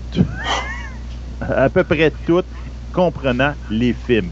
Donc, euh, la manière comment tu, pas, tu représentes des choses, comment tu, euh, tu les, mets en image, comment le traitement de certaines activités qui peuvent être une offense ou un danger pour la sécurité nationale.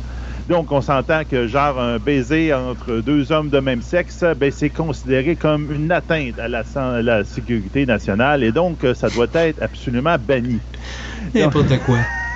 N'importe quoi. Donc, c'est vraiment de la surversion de la même. Donc, en ce moment, euh, on s'entend que ça fait quand même quelques années que on, euh, Hollywood subit ça. Euh, par exemple, il y a des films genre Alien Covenant, justement, qui ont enlevé un, baiser euh, gay dans, pour la, quand ils sont allés en Chine. Ou encore, ils ont carrément changé une grosse partie de l'histoire dans Doctor Strange pour que ça soit pas un Tibétain qui enseigne la magie. Il fallait que ce soit quelque chose de autre. Parce qu'il faut comprendre que le marché chinois au niveau du box-office est aussi important que le marché nord-américain. Et présentement, beaucoup plus important que le marché américain. D'ailleurs, c'est pour ça que la majorité des euh, premières se font en Chine avant de faire aux États-Unis. C'est ça. En simple, la Chine n'a pas besoin d'Hollywood, mais Hollywood a besoin de la Chine. Ouais, c'est vraiment ça. Exact. Puis, donc, c'est épouvantable parce que là, tranquillement, toutes les, les productions, la la même, ben, ils essaient de minimiser ça. Ils disent non, non, c'est pas, ça sera pas de même. On, ne vous oblige pas d'écrire ou de filmer comme on veut ou de diffuser, mais il faut que vous pensiez à la sécurité nationale quand vous faites des œuvres.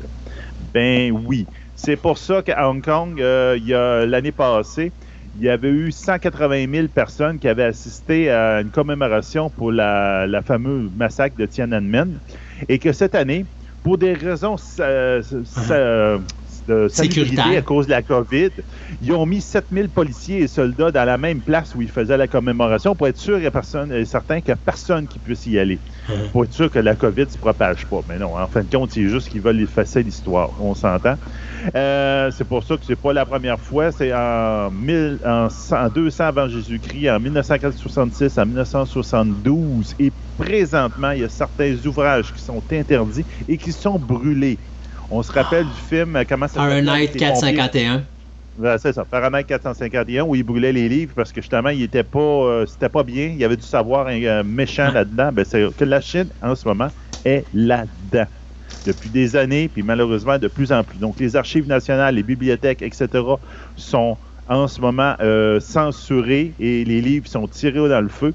Et que dès que la prochaine, en, en prochaine année, Hong Kong, maintenant, ça va être des Chinois ou encore des membres du parti qui vont être habilités à enseigner, enseigner aux Chinois parce que là, tu peux pas enseigner le savoir en dehors de la Chine, c'est subversif et c'est méchant pour la, la, la, la sécurité nationale. N'importe quoi. Ah, ça me fait capoter qu'en 2021, là, qu'il y a un pays aussi important que ça, là, qui soit capable de faire ça ça me fait ah capoter. Mais on se croirait dans un film de science-fiction de 1984, puis de la même, on n'est pas loin de là, là, Mais ça me, ça me fascine parce que, tu sais, François Truffaut, quand il a fait Fahrenheit 451 dans les années 60, euh, de prendre des pompiers dont la job, c'est de faire brûler des livres, c'était quelque chose.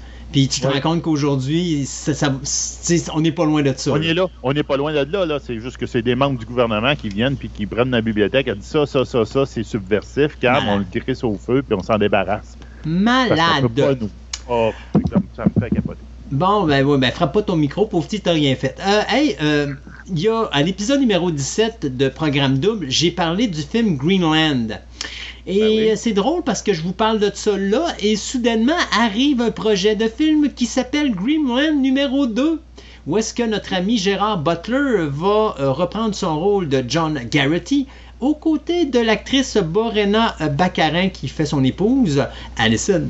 Donc, écoute, tu te rappelles, il y a cette, euh, cette espèce de comète qui va s'écraser sur la Terre et qui va provoquer l'apocalypse euh, qui va créer la fin de l'humanité.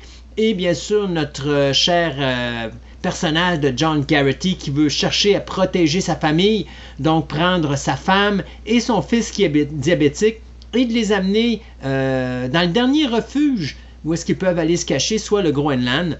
et donc, rendu là, eh bien, on a la catastrophe. Puis c'est quoi? Deux, trois semaines après, ils ressortent dehors, puis tout est beau, les oiseaux euh, gazouillent et tout le patatlan. J'avais trouvé la fin vraiment, vraiment ridicule, mais enfin, le film était quand même pas si. Ben là, on va faire une suite et ça va s'appeler Greenland Migration. Et là, bien, notre ami euh, John Garrity va reprendre sa famille et va essayer de migrer en Europe euh, pour essayer de se trouver un nouvel endroit où est-ce qu'ils peuvent vivre en paix. Mais bien sûr, vont être confrontés euh, écoute, à ce qu'on a vu dans le premier film, c'est-à-dire à des gens complètement barjots qui, euh, qui deviennent complètement fous parce qu'il n'y a plus de réglementation puis il n'y a plus d'ordre euh, civil. bien sûr, on parle qu'ils vont se promener à travers les terres gelées et désolées d'Europe. Donc, on a passé de oh mon dieu, il y a des oiseaux et des plantes et tout le patatlan à ben là on va être en hiver. Alors j'ai bien hâte de voir ce que ça va donner. C'est encore Rick Roman Wog qui va réaliser le film. C'est encore Chris Sparling qui va s'occuper de la scénarisation. Euh, rappelons-nous que le film avait été fait pour un budget de 35 millions de dollars et avait été mis en salle lorsque la COVID avait commencé. Euh, malgré cela, euh, on avait trouvé le moyen de faire 52 millions de dollars au box-office, mais c'est surtout les ventes au niveau du streaming et sur HBO Max qui ont fait que la compagnie STX Film, qui a produit le film Greenland, a fait en février seulement presque entre 60 et 80 millions de profits euh, en argent. Donc, on devrait commencer le tournage l'année prochaine de ce Greenland 2 qui va nous ramener les aventures de John Garrity et de sa famille dans le pôle Nord, mais en Europe. Bien. Hey, ça, tu as dû le voir passer. Euh, Brian Fuller, on en a parlé tantôt dans le premier segment de nouvelles. Mais il va refaire un, il fait un remake. De? Si tu veux. De? Christine. Non, j'ai pas vu ça. Ouais, hmm. Brian Fuller va faire un. qui est un très très très gros fan de Steve Burr, euh, de, Stephen King. De, Stephen King. Euh, vient d'annoncer qu'il va faire euh, un nouveau film basé sur le roman de Stephen King, Christine. Donc on va avoir droit à un remake qui a été fait en 1980. Euh, le film original a été fait en. Non, le roman a été fait en 1983, mais je pense que le film est sorti oui, 83. en même temps. Oui. C'est ça, là, ça a été direct sur vidéo. Ou, pas hein? dans les cinémas, excusez-moi. Direct sur les cinémas. C'est juste que ça, c'est entre l'écriture du livre et le film, ça a tellement pas beaucoup de temps. c'est épouvantable. Donc, euh, ben, l'histoire va suivre un jeune homme, Arnie, qui est, euh, mettons, qui est un petit peu gêné. Euh, il est pas. c'est un Christophe, un, un fluette. Moi, ça, c'est un Christophe. C'est un. tu prends toi, c'est un loser. Pas un loser. Un loser. Donc, un gros loser qui, en fin de compte, s'achète un auto pour essayer de remonter sa cote, mais en fin de compte, l'auto est possédé par le mal, puis il le change, il devient que lui aussi, il devient pas gentil. Donc, euh, ben, on va voir Fuller, puis j'avoue que, après avoir vu ce qu'il faisait avec Hannibal, ouais. de même, c'est peut-être une bonne personne ben, pour faire un remake. La, la, question n'est pas si Fuller peut faire une bonne job ou pas. C'est la question c'est il va, rester? Il va rester. Il va-tu rester jusqu'à la fin? Il a cette tendance à partir avant que les projets finissent c'est la même idée que j'ai moi aussi. J'ai dit, est-ce qu'il va rester jusqu'à la fin? Il va se mettre à ta porte tout de suite après le début. En tout cas. Écoute, avec un peu de chance, Christine va lui chanter I Will Forever Love You, puis il va rester jusqu'à la fin. C'est ça.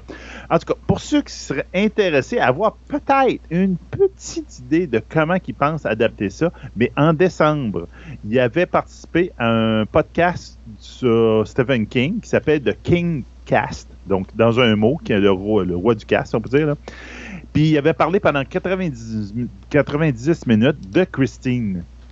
Que comment il avait frappé ce, roman-là, comment il aimerait ça, de, l'adapter, puis tout. Peut-être qu'il y a quelqu'un qui l'a entendu puis qui va faire la job, mais en tout cas, peut-être que là-dedans, il va donner des petits indices de comment il pourrait donc. Allez, vous allez écouter ça, ça pourrait être intéressant pour ceux qui les maniaques de Christine de Donc, Brian Ferrer avec Christine, Hmm, au, niveau, de l'histoire, il y a de, l'amélioration à faire, mais au niveau du concept de la voiture, puis comment qu'elle sera bâtie, puis tout le patatlas, ça va être rough parce que Carpenter avait fait une méchante de bonne job là-dessus. Fait que. C'était pas dur pour la, Il a eu une auto gonflable, puis il soufflait dedans. Ouais, non, je pense pas que c'était ça. Non, non, c'est pas ça. Mais je comprends qu'à l'époque, tu n'avais pas de numérique. Aujourd'hui, ils vont faire ça par numérique, tu vas perdre la qualité de Christine de, John Carpenter. Mais ce qui a fait le, le charme de Carpenter, c'était vraiment les effets spéciaux en rapport avec la voiture qui était complètement saccagée, qui se rebâtissait, c'était débile. Là. Fait que, ben, on va voir, en tout cas, on verra ce que ça va donner. Hey, tu sais que présentement, euh, pour ceux qui euh, adorent euh, les séries de télévision Star Wars, plus précisément de Mandalorian, ben, c'est plate à vous dire, mais vous n'aurez pas de Mandalorian saison 3 avant la fin de l'année de 2022. Pourquoi? Ben, d'abord, on vient de finir le tournage de The Book of Boba Fett. Et on semble faire ça tout dans le même studio.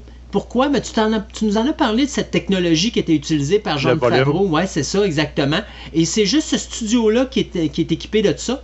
Alors, comme on vient de finir The Book of Boba Fett, qui va lui être présenté euh, à ben, je pense que c'est dans le mois de décembre, donc un peu avant Noël sur Disney+. Ben là, on a commencé le tournage de Obi-Wan Kenobi avec Ewan McGregor. Et après ça, quand ça, ça va être fini, ben là, on peut pas commencer tout de suite euh, le tournage de Mandalorian. Pourquoi? Parce que Pedro Pascal, l'acteur qui fait le Mandalorian, lui, il est pogné à faire le tournage de, euh, de Last of Us sur mhm. lequel il était impliqué avant même de signer pour The Mandalorian. Alors, ça veut dire que le tournage va commencer probablement en printemps, début été 2022 pour une diffusion peut-être à l'automne 2022, Noël 2022 si on est chanceux. Mais euh, attelez-vous, là, il y, a encore, euh, il y a encore une grosse année d'attente, une grosse année et demie d'attente avant la diffusion de euh, la série de Mandalorian saison 3. Alors, prenez votre Mandalorian en patience. Ouais, ça, par, rapport à ça, tu es Obi-Wan Kenobi, très, très, très possible, Jack, Jack va être là. En tout cas, c'est pour, pour les fans, là, le master de, Obi-Wan. Jack Van ça a l'air que. Moi, j'ai lu, j'ai vu en entrevue l'acteur euh, Liam Neeson qui lui a dit que personne ne l'avait approché pour ce rôle-là, puis que même s'il l'approchait, et je dis ce qu'il a dit, ils n'ont pas les moyens de me payer sur leur production. À 225 millions, Liam, s'ils n'ont pas les moyens de te payer, là, je sais pas ce que tu fais dans des petits films à petit budget comme tu fais présentement. Alors, euh, on verra bien. Ouais, ben c'est ça. En tout cas, y a une mini rumeur là-dessus. Là. Puis par rapport au volume, je sais qu'il est en train de construire un deuxième studio beaucoup plus grand pour faire les pour les, films. Donc tranquillement, ils vont ils vont en construire d'autres salles, puis ils vont être capables de monter le rythme, mais en ce moment, c'est sûr et certain que c'est compliqué.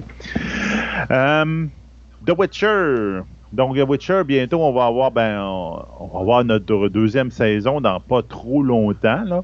On s'entend. Mais on vient d'avoir quelques nouvelles par rapport euh, à la série animée qui s'appelle euh, Nightmare of the Wolf, qui va être comme un prequel à The Witcher et qui normalement devrait passer avant la saison 2 de Witcher. J'ai hâte de voir comment ils vont voir ça. Ça veut dire que c'est quasiment fini. Mhm.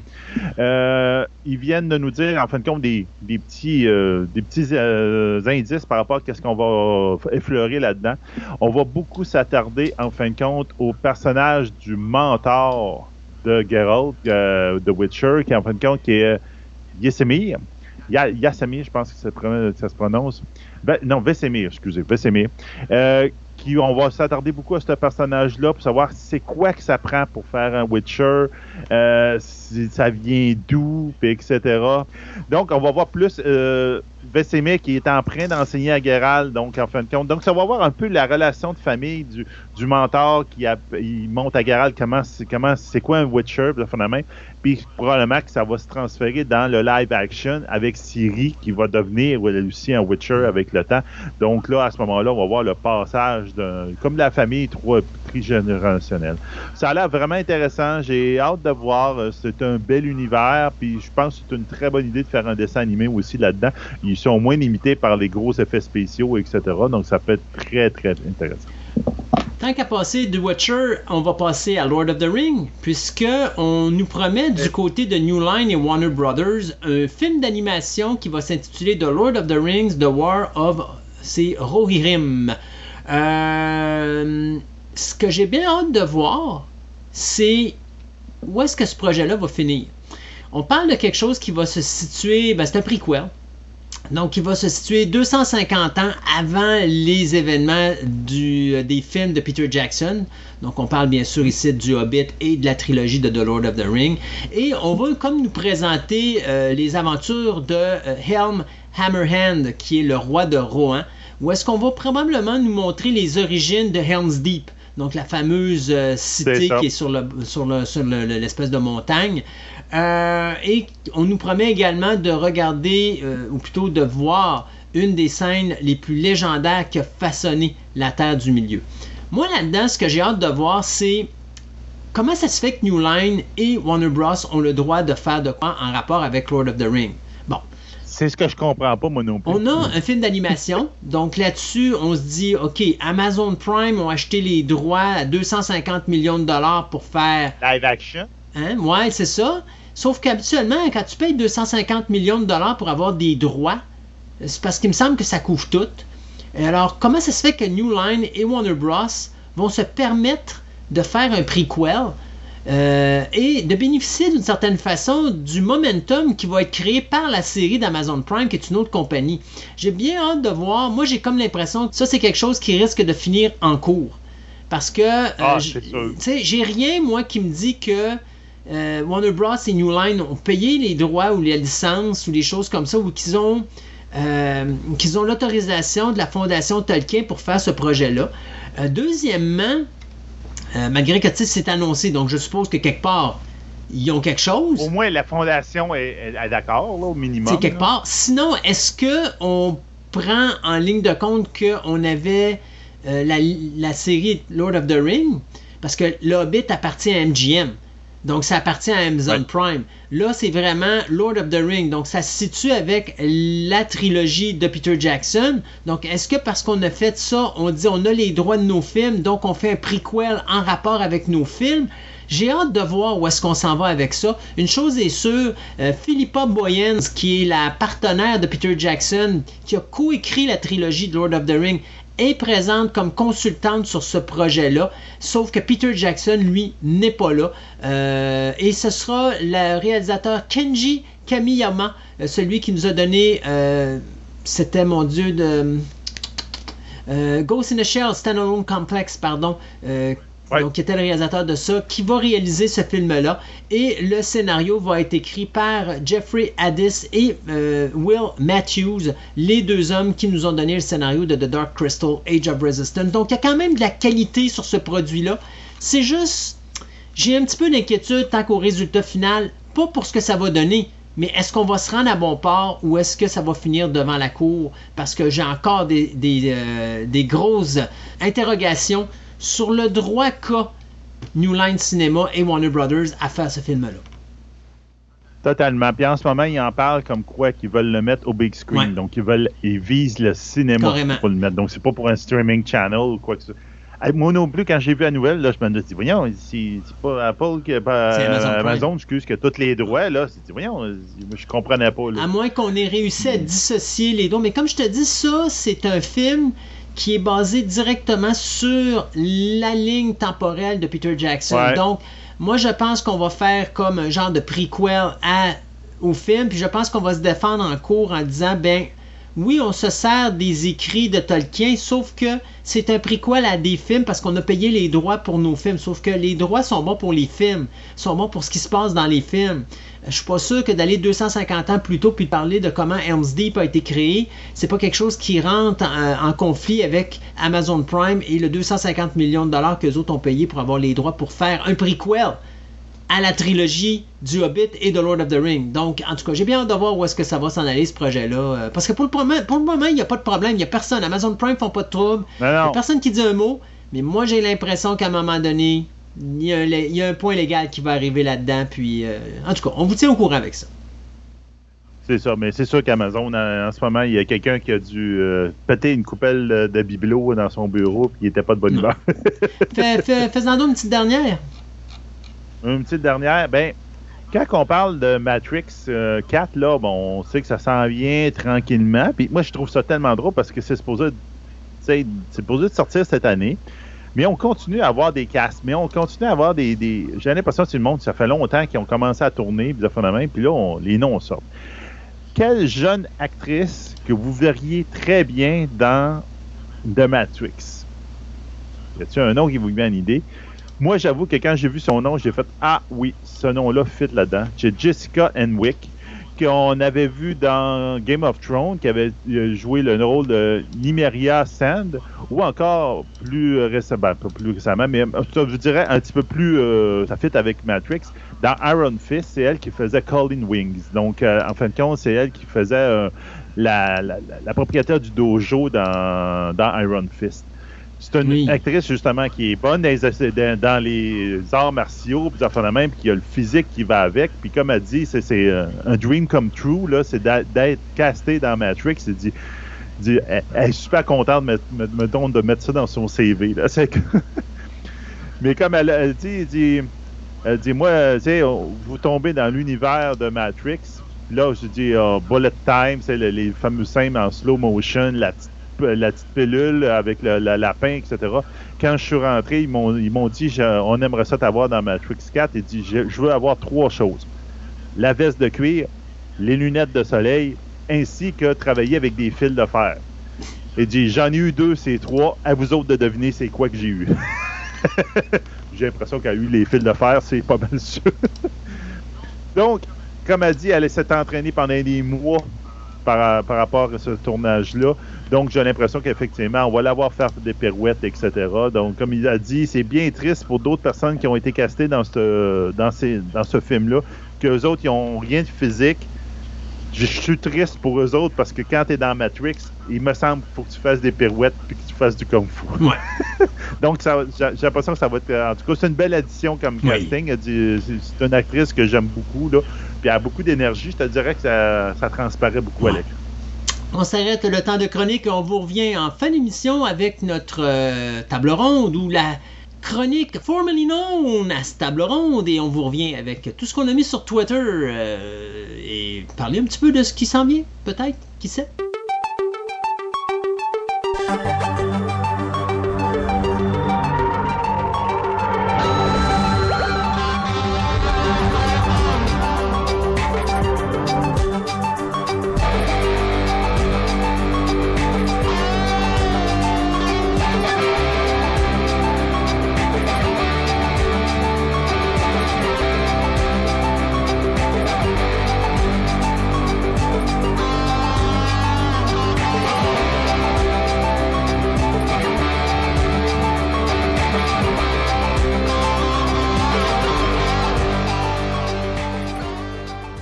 Donc aujourd'hui, Sébastien, dans ta chronique science, on s'en va dans un univers parallèle où on a des bactéries qui vivent dans des réacteurs nucléaires et qui sont modifiées pour créer des moteurs à réaction électrique tout en copiant des clés avec le son.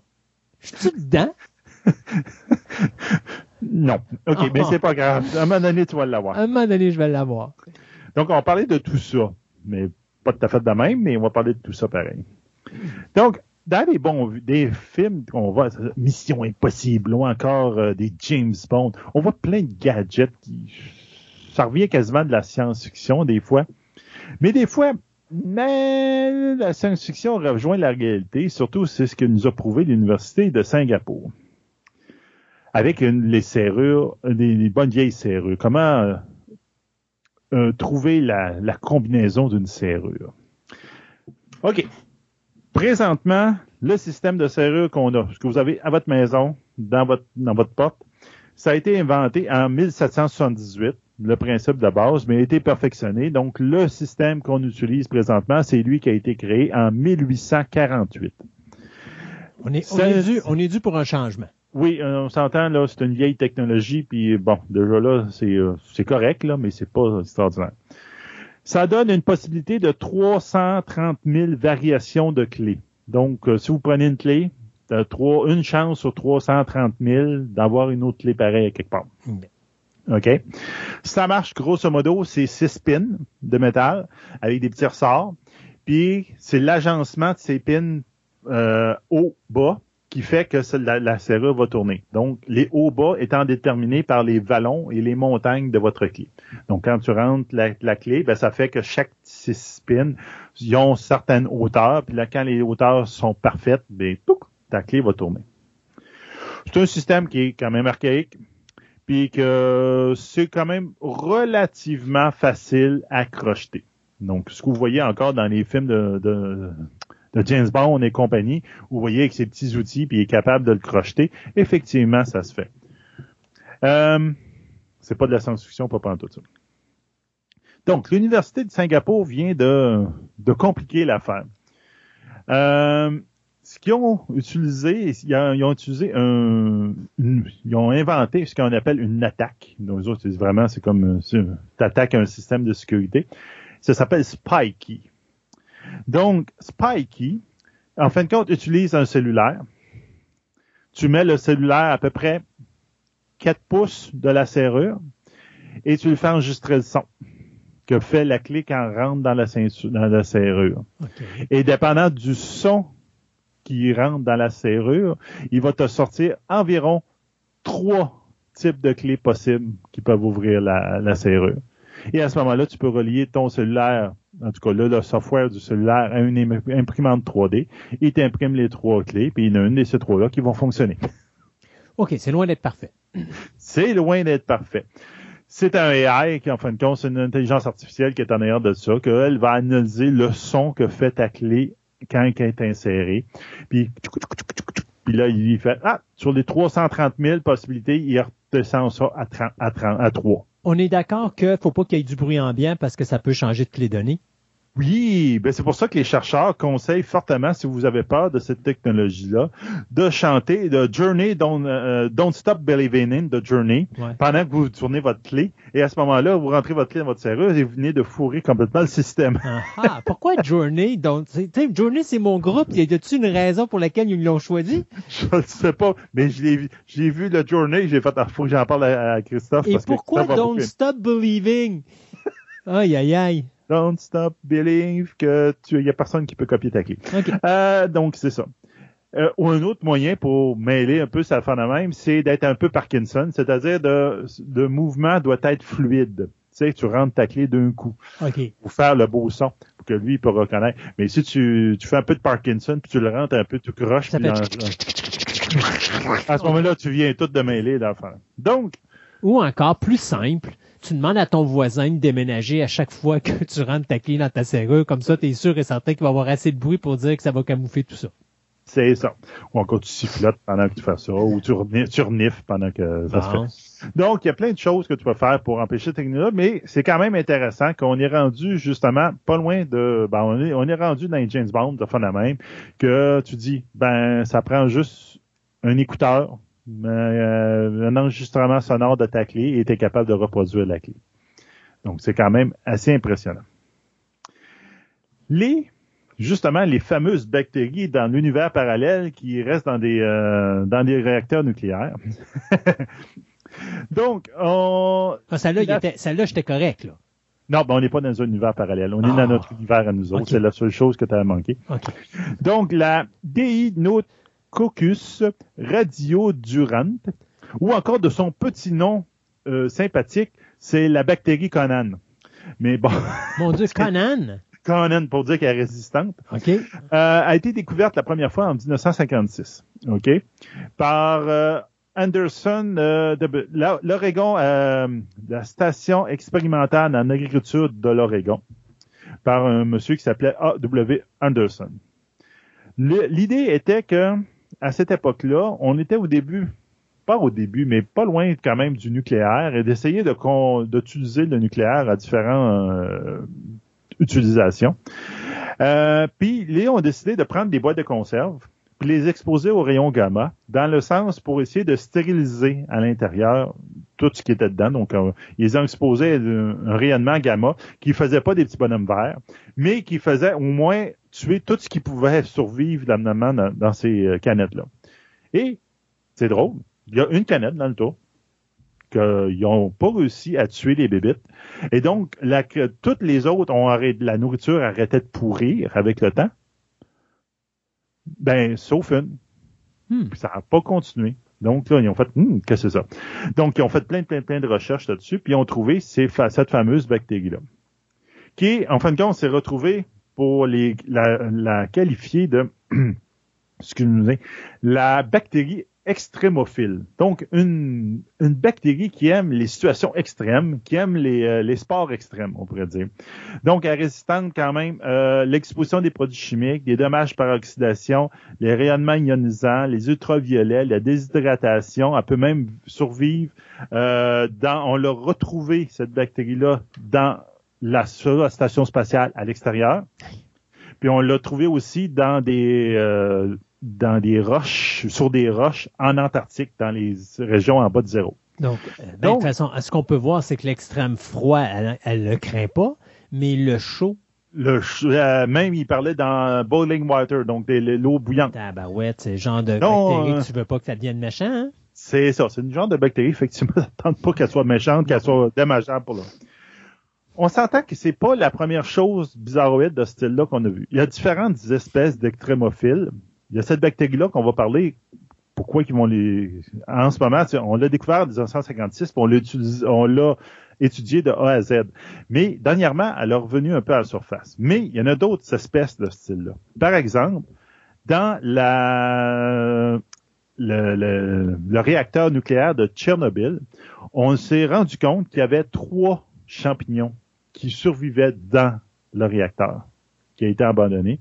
Trois champignons qui se nourrissent carrément de la radiation. C'est leur source d'énergie. Un, peu comme la mélamine, sur ben, la mélamine, la mélatonine, je pense, en tout cas, sur la peau, qui fait qu'il nous protège des rayons UV, ce qu'on change de, couleur de peau durant. Donc, elle, elle, gobe les UV pour nous protéger d'un cancer. Mm-hmm. Ben, ce champignon-là, au contraire, lui, il il gobe la, la, radiation, puis il est super bonne humeur avec ça. Les, les chercheurs, en ce moment, sont en train d'essayer d'étudier ce champignon-là dans l'idée de produire la molécule qui est à l'intérieur qui gobe la radiation pour en donner comme une drogue aux astronautes pour pouvoir leur donner une résistance aux rayons cosmiques. Ah, OK.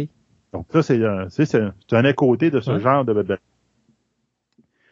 Là, dans les études qui ont, qui ont, qui ont faites sur cette bactérie-là, ils ont trouvé que euh, il y avait des conjugations de plusieurs stratégies que la molécule, ah ben, la, bactérie a. OK? La prévention, la réparation puis l'expulsion.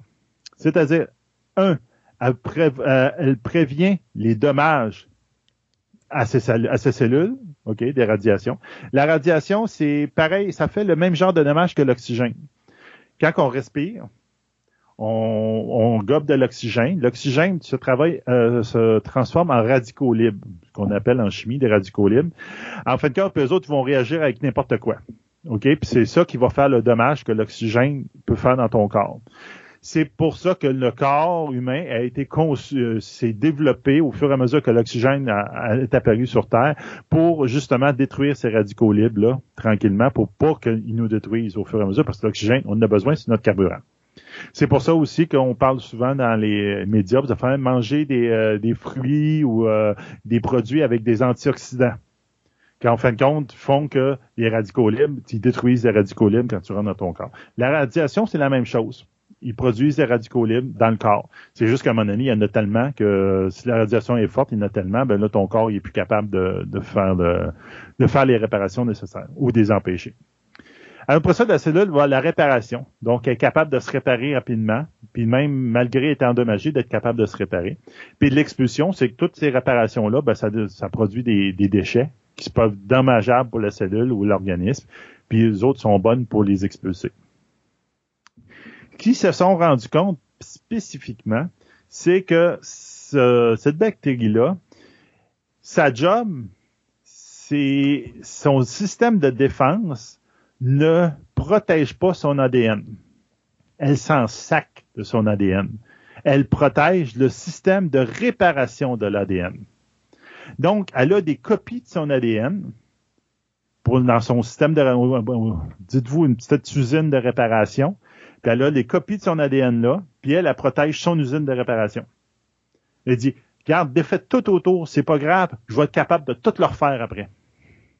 C'est comme ça son mécanisme de réparation. Donc, ça fait quelque chose de très intéressant. Surtout que de plus en plus, ils s'aperçoivent que la radiation ne détruit pas l'ADN, comme on pensait au départ, mais elle détruit plutôt les protéines. Protéines qui sont à la base des enzymes, qui est tout le système mécanique dans le corps, c'est toutes les enzymes qui nous construisent toutes nos affaires. Donc, la, en question, elle, elle protège son usine à réparer ses enzymes qui lui servent à réparer son ADN. Donc, c'est toute la... Puis là, l'idée, c'est de savoir à quoi ça peut servir. Mais présentement, ce qui est intéressant avec la pandémie, c'est qu'il se pose la, il se pose sérieusement la question, est-ce qu'on pourrait l'utiliser pour faire des vaccins? Hmm. C'est pas évident à expliquer. Je vais essayer de vous l'expliquer. C'est bien difficile, là. C'est qu'en ce moment, faire la conception de vaccins, c'est du essai-erreur. OK? C'est que la, on pourrait dire que les protéines ou quoi que ce soit que tu donnes à quelqu'un pour dire ah, est-ce que ça peut t'aider, ben ils vont être attaqués au même niveau que le, euh, le virus par le corps. Donc au bout de la ligne, tu, peux faire des essais, mais ça donne pas des résultats conclusifs. C'est que c'est pas concluant. Alors que s'ils utilisent le mécanisme de la, fameuse bactérie, on pourrait dire ben la bactérie va être euh, va se protéger de l'efficacité du vaccin, mais pas en protège, elle se protégera pas du virus. Donc, ça va pouvoir faire des tests beaucoup plus rapides. C'est pas évident. C'est comme je dis, c'est même moi, là, je le lisais, puis a fallu que je le lise une couple de fois, puis eh, c'est sombre, c'est, euh, c'est la, la biologie est vraiment poussée. Mais c'est le fait que cette bactérie-là va pouvoir probablement sauver du temps dans la conception de vaccins dans le futur. Donc, la première étape du vaccin, pas quand il l'utilise sur des êtres humains pour voir si on a des effets secondaires, est-ce que c'est efficace ou pas, ou est-ce que c'était... Tout ce quand ils sont dans le pétri, dans leur petite viale, puis ils font des tests pour voir s'il y a des candidats euh, intéressants, avec une méthode qui utiliserait cette bactérie-là, ou au moins son mécanisme de défense, pourrait accélérer de beaucoup la conception de vaccins, ça se ferait beaucoup plus rapidement. Donc, c'est quand même quelque chose d'intéressant en ce moment avec notre fameuse pandémie. Euh, un moteur à réaction. Un moteur à réaction, on tombe dans un autre domaine complètement l'ingénierie. Le moteur à réaction, euh, c'est ça qui sert à propulser entre autres les jets en avion. On s'entend que principalement sur les avions qui ont des, des réacteurs à l'intérieur, C'est très rare que c'est une automobile, à part que si tu veux faire un battre un record de vitesse dans le fond d'un désert, euh, puis t'espères pas pogner une roche sur le chemin. Là. La navette spatiale, elle en avait-tu? Oui, la navette spatiale en avait. Ben, c'est des, des, fusées, c'est des, des, avions. De, Donc, il y a plusieurs, ben, il y a plusieurs, il y a, il y a différents types. Donc, entre autres, la navette spatiale, on pourrait dire des missiles, c'est des, euh, des propulseurs qui vont fournir leur propre oxygène. Donc, la décomposition du produit qui est à l'intérieur euh, produit de l'oxygène qui va mettre du fuel dans, dans ton moteur. Parce que si tu as un moteur à réaction, mettons, normal, dès que tu tombes en atmosphère avec moins d'oxygène, ton moteur perd de son efficacité. Quand tu as plus d'oxygène, il fonctionne plus. Puis il arrête. Puis tu, tu, tu plonges. Donc, ça, c'est les, réacteurs des avions. Donc, les réacteurs des avions, ils utilisent du carburant, ils prennent l'oxygène de l'air, puis ils font une réaction avec ça. Puis le but, c'est tu produis, tu fais une expansion des gaz à l'intérieur. Donc, c'est genre, euh, tu, tu mets un millilitre de carburant, puis une fois qu'il est brûlé, il en donne euh, 1000 millilitres parce qu'il prend plus de place. C'est le même principe qu'un ballon. Vous gonflez un ballon, là, il fait, tu le lâches, puis ton, avion, il s'en va. Donc là, le problème, c'est que, entre guillemets, le, les avions commerciaux, on parle pas des jets militaires ou quoi que ce soit, là, les avions commerciaux euh, comptent pour 2,5% de tous les effets à, euh, de serre euh, au, monde. Donc, c'est quand même on considère beaucoup comme les avions pour la distance qu'ils parcourent, c'est vraiment le moyen de transport le moins propre, entre guillemets. Mais pour le moment, on n'a pas ce problème-là avec le COVID. Non, c'est ça, en ce moment, il n'y en a plus les, avions sont tous parqués ou presque. Donc, l'idée est de faire un, moteur à réaction, mais sans aucun carburant fossile, qui serait totalement carbone neutre, donc production de carbone zéro. Donc, qu'est-ce qu'ils ont, ils ont designé comme, ils ont fait un essai?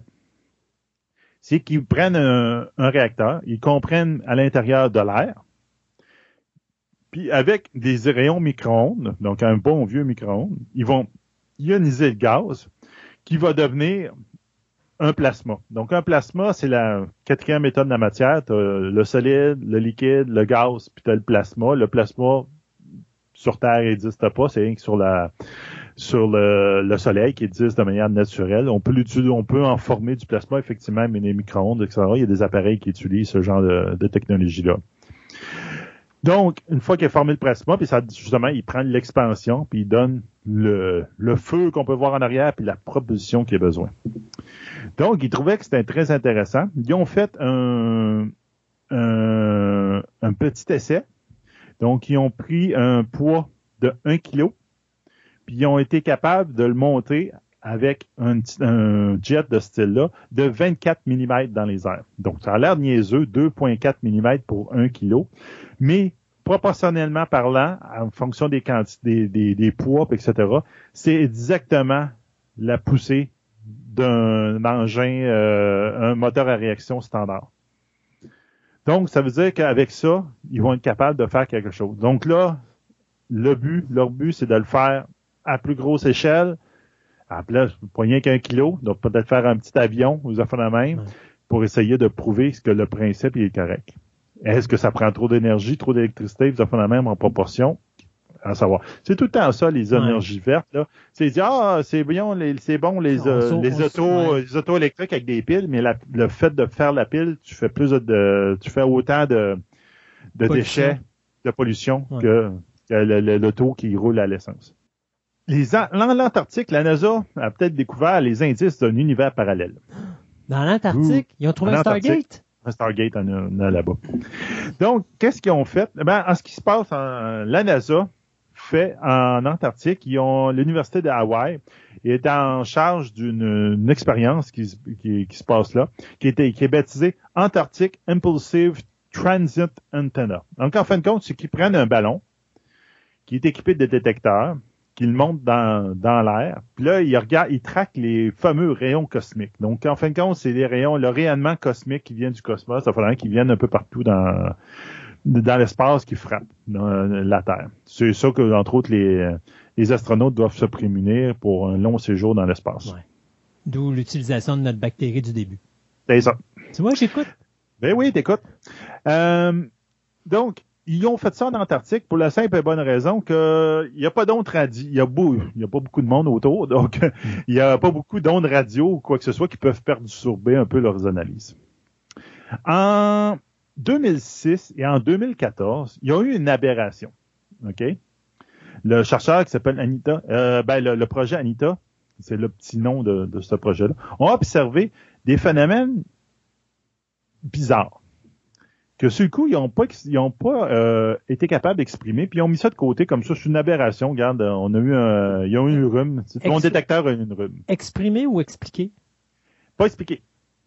Donc, normalement, les rayons cosmiques viennent de l'univers, ils, ils, nous ils, nous atteignent nous autres. OK? Mm-hmm. Donc, on, grosso modo, ils viennent d'en haut, puis ils, ils, touchent le sol. Ils descendent en bas. Mais en 2006 et en 2014, ils en ont vu qui partent d'en bas, puis sont allés en haut. Là, ils se sont dit, un peu, ça marche pas, euh, le détecteur est à l'envers cette journée-là, puis ils disent, on va passer à d'autres choses. Hein. Mais, ils ont quand même fait des recherches après coup, même, parce que là, tu on, parle, on est en 2020, puis ils, commencent à en parler, en portant c'est des résultats de 2006 et 2014.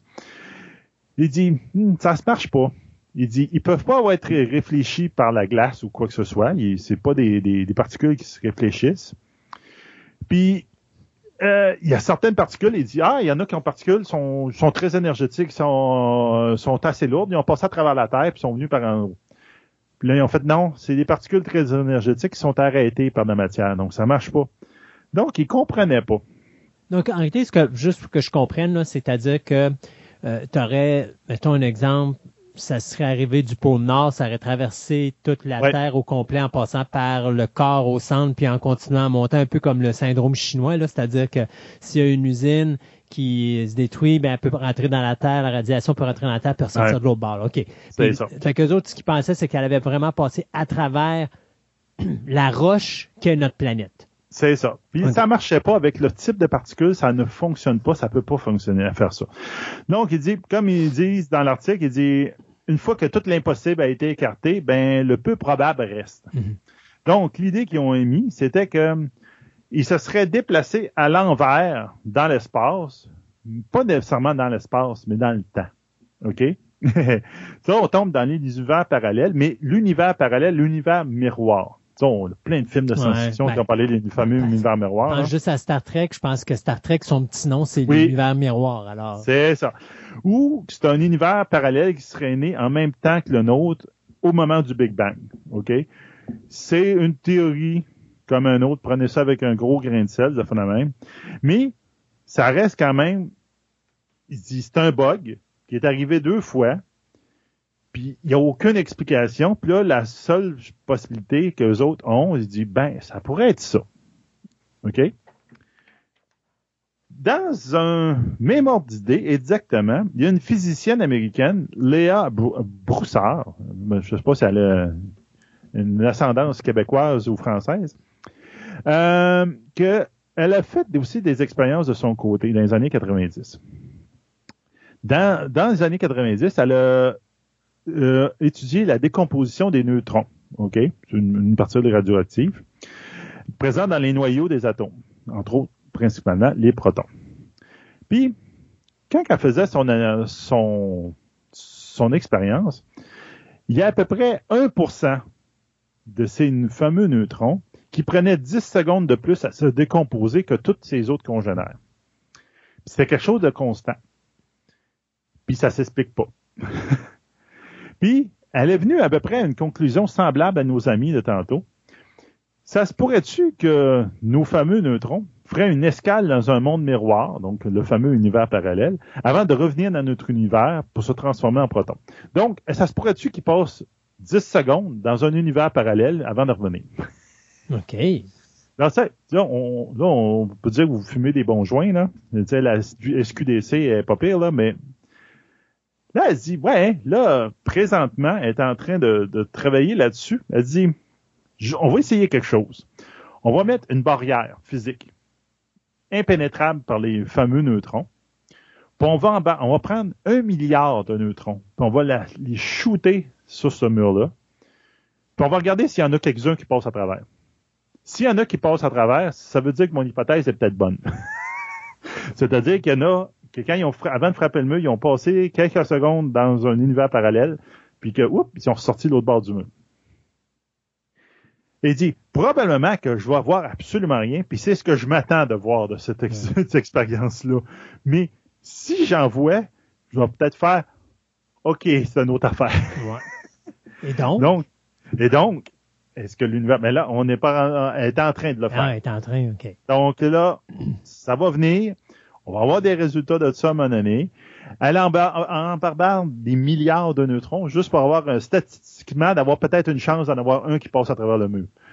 Mais bon, quand dans des milliards t'en cherches un, c'est pas facile. C'est ça.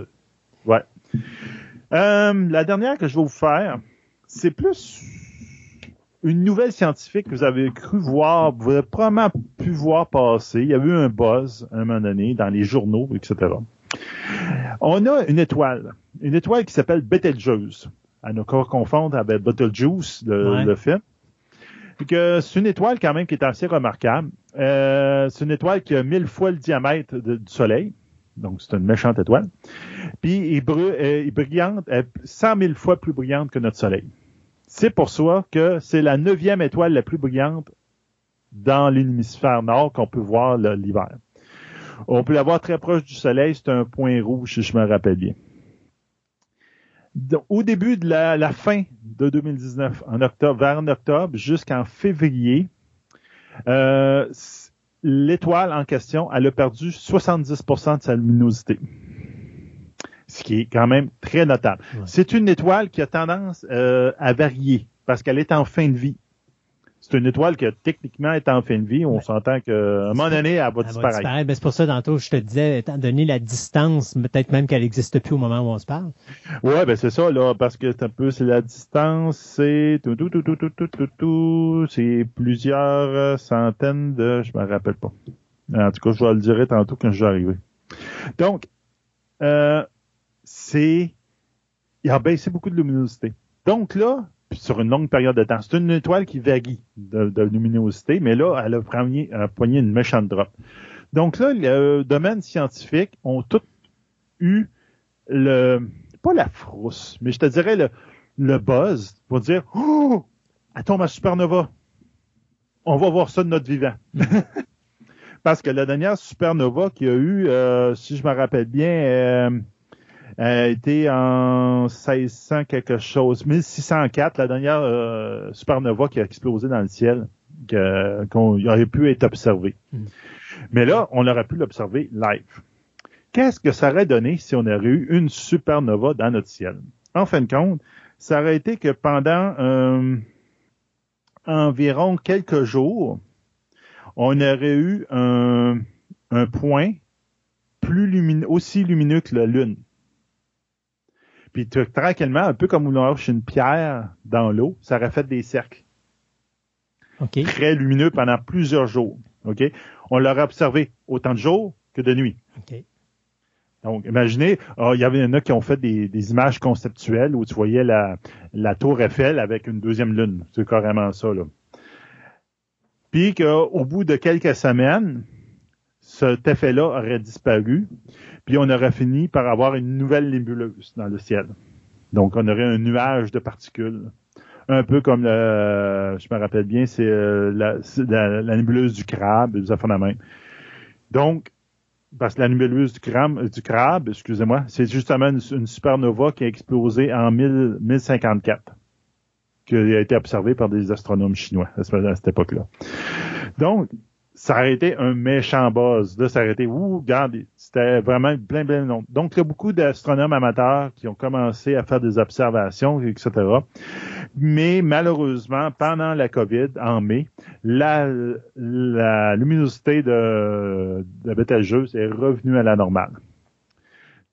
Ce qu'on suppose, sur le c'est- bord. euh, peut-être sur le bord. Ben, il y a deux hypothèses. Il y a deux hypothèses possibles. Soit qu'il y a un nuage de particules qui est passé. Parce qu'on s'entend, c'est justement, c'est 60 années-lumière Ouais. qu'elle est. Là, c'est pas, pas 60, 600 années-lumière Ouais, qu'elle est de la Terre. Donc, elle est loin. Donc, peut-être qu'il y a un nuage de particules qui est passé puis qui a, qui a bloqué un peu la vue. C'est possible.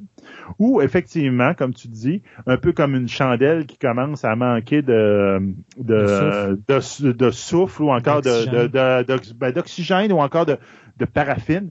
Il y a des flécos. Ça fait à l'arrêt, elle baisse, elle monte. Peut-être que c'est là-dedans. Hmm. Peut-être qu'on va le voir dans notre vivant, la fameuse, on peut dire la deuxième lune. On prévoit que euh, si je me rappelle bien, c'est dans probablement dans mille prochaines années qu'elle devrait tomber supernova. Là. mais bon, peut-être qu'on sera plus là, mais peut-être qu'on va le voir dans notre vivant. Hmm. C'est possible qu'elle soit vraiment en fin de vie, puis qu'elle est en train de, de rendre l'arme, puis euh, donc on verra bien ça. Mais ça a été le boss que vous avez pu voir dans les journaux, etc. Mais en année, j'avais même euh, pensé que François pourrait nous en parler. Mais en fin de compte, quand on a vu que le ballon s'est dégonflé, donc euh, l'intérêt était plus là. On a l'intérêt était plus là. Merci Sébastien. Et puis euh, j'adore ton ordinateur, pas ton ordinateur, mais ton robot en arrière qui euh, est en train d'aspirer ou de cracher. Euh, ouais, c'est ça, il est en train d'exterminer les, tous les, les, les, microbes qui existent dans notre oxygène à l'extérieur. Ah non, ben c'est mon, mon air climatisé pour l'été. mais là, va falloir que je l'enlève, là, je pense que j'en ai plus besoin. il fait frais, hein, d'ailleurs? Oui, il fait un petit peu frais. Ouais. Merci Seb. De rien, bye.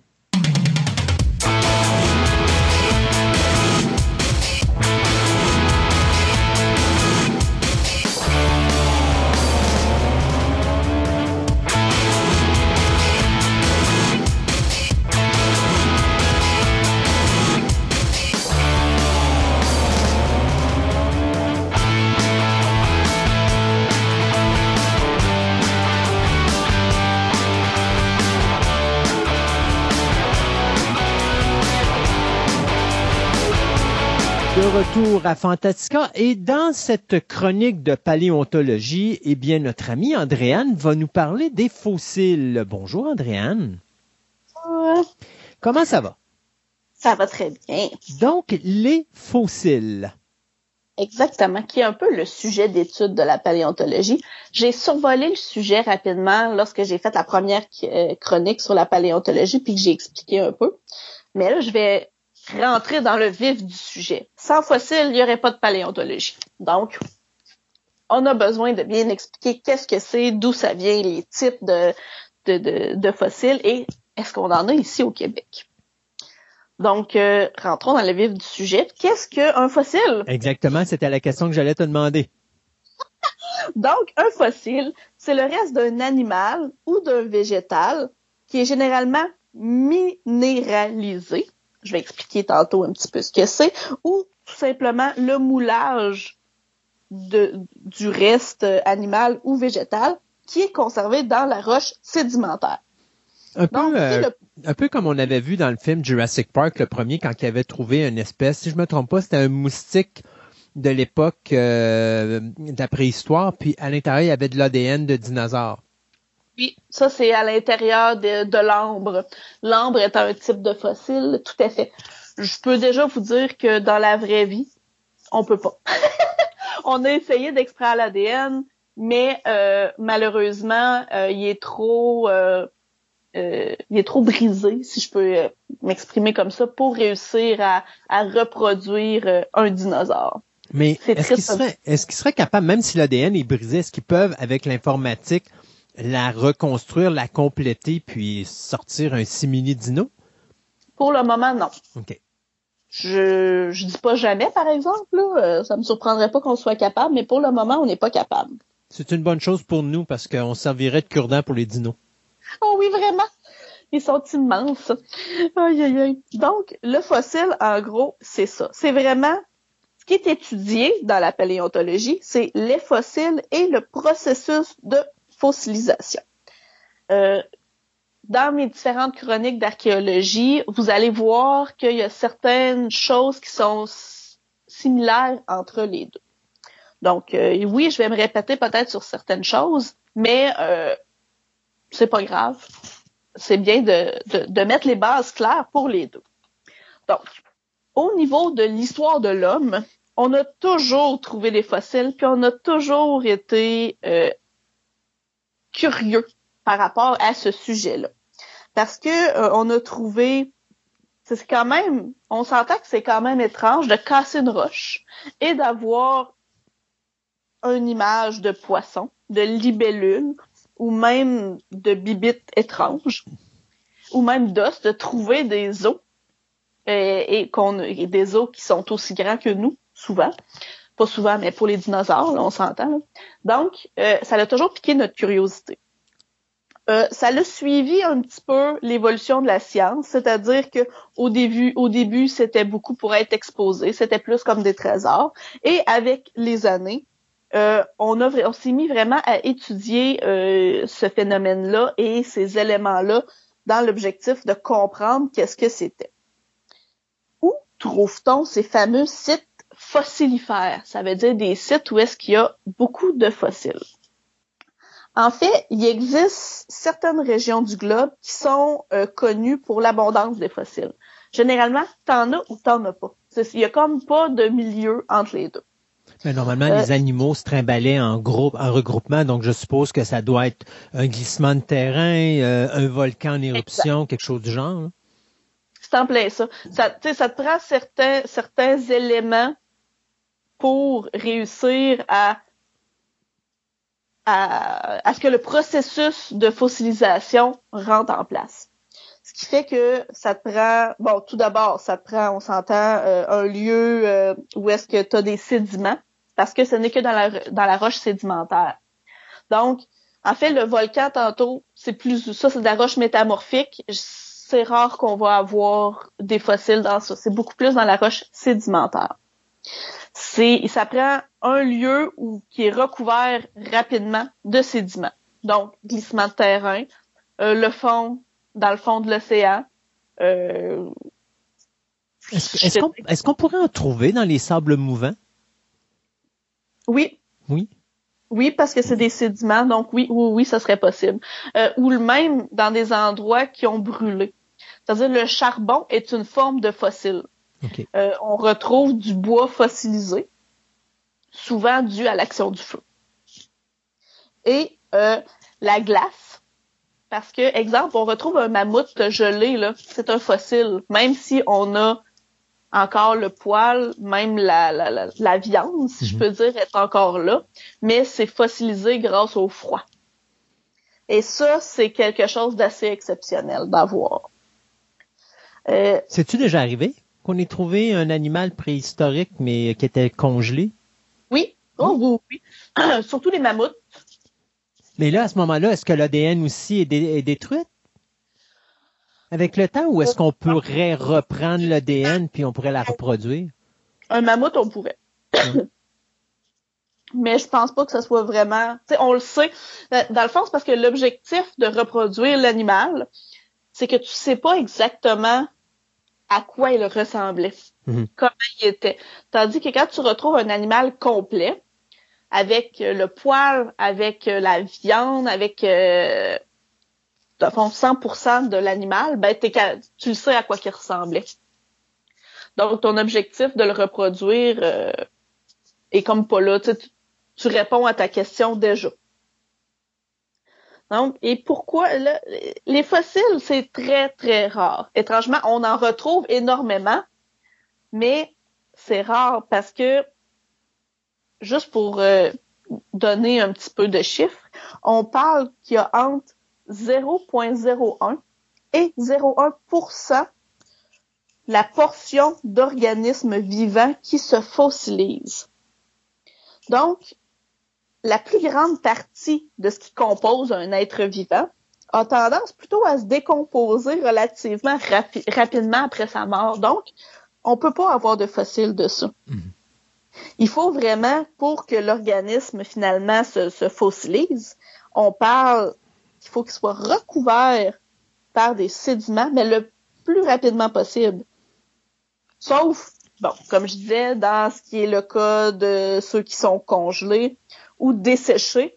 Dans le cas de sable, ça serait plutôt ça. Ça serait, tu fais sortir toute l'humidité, donc l'organisme est desséché.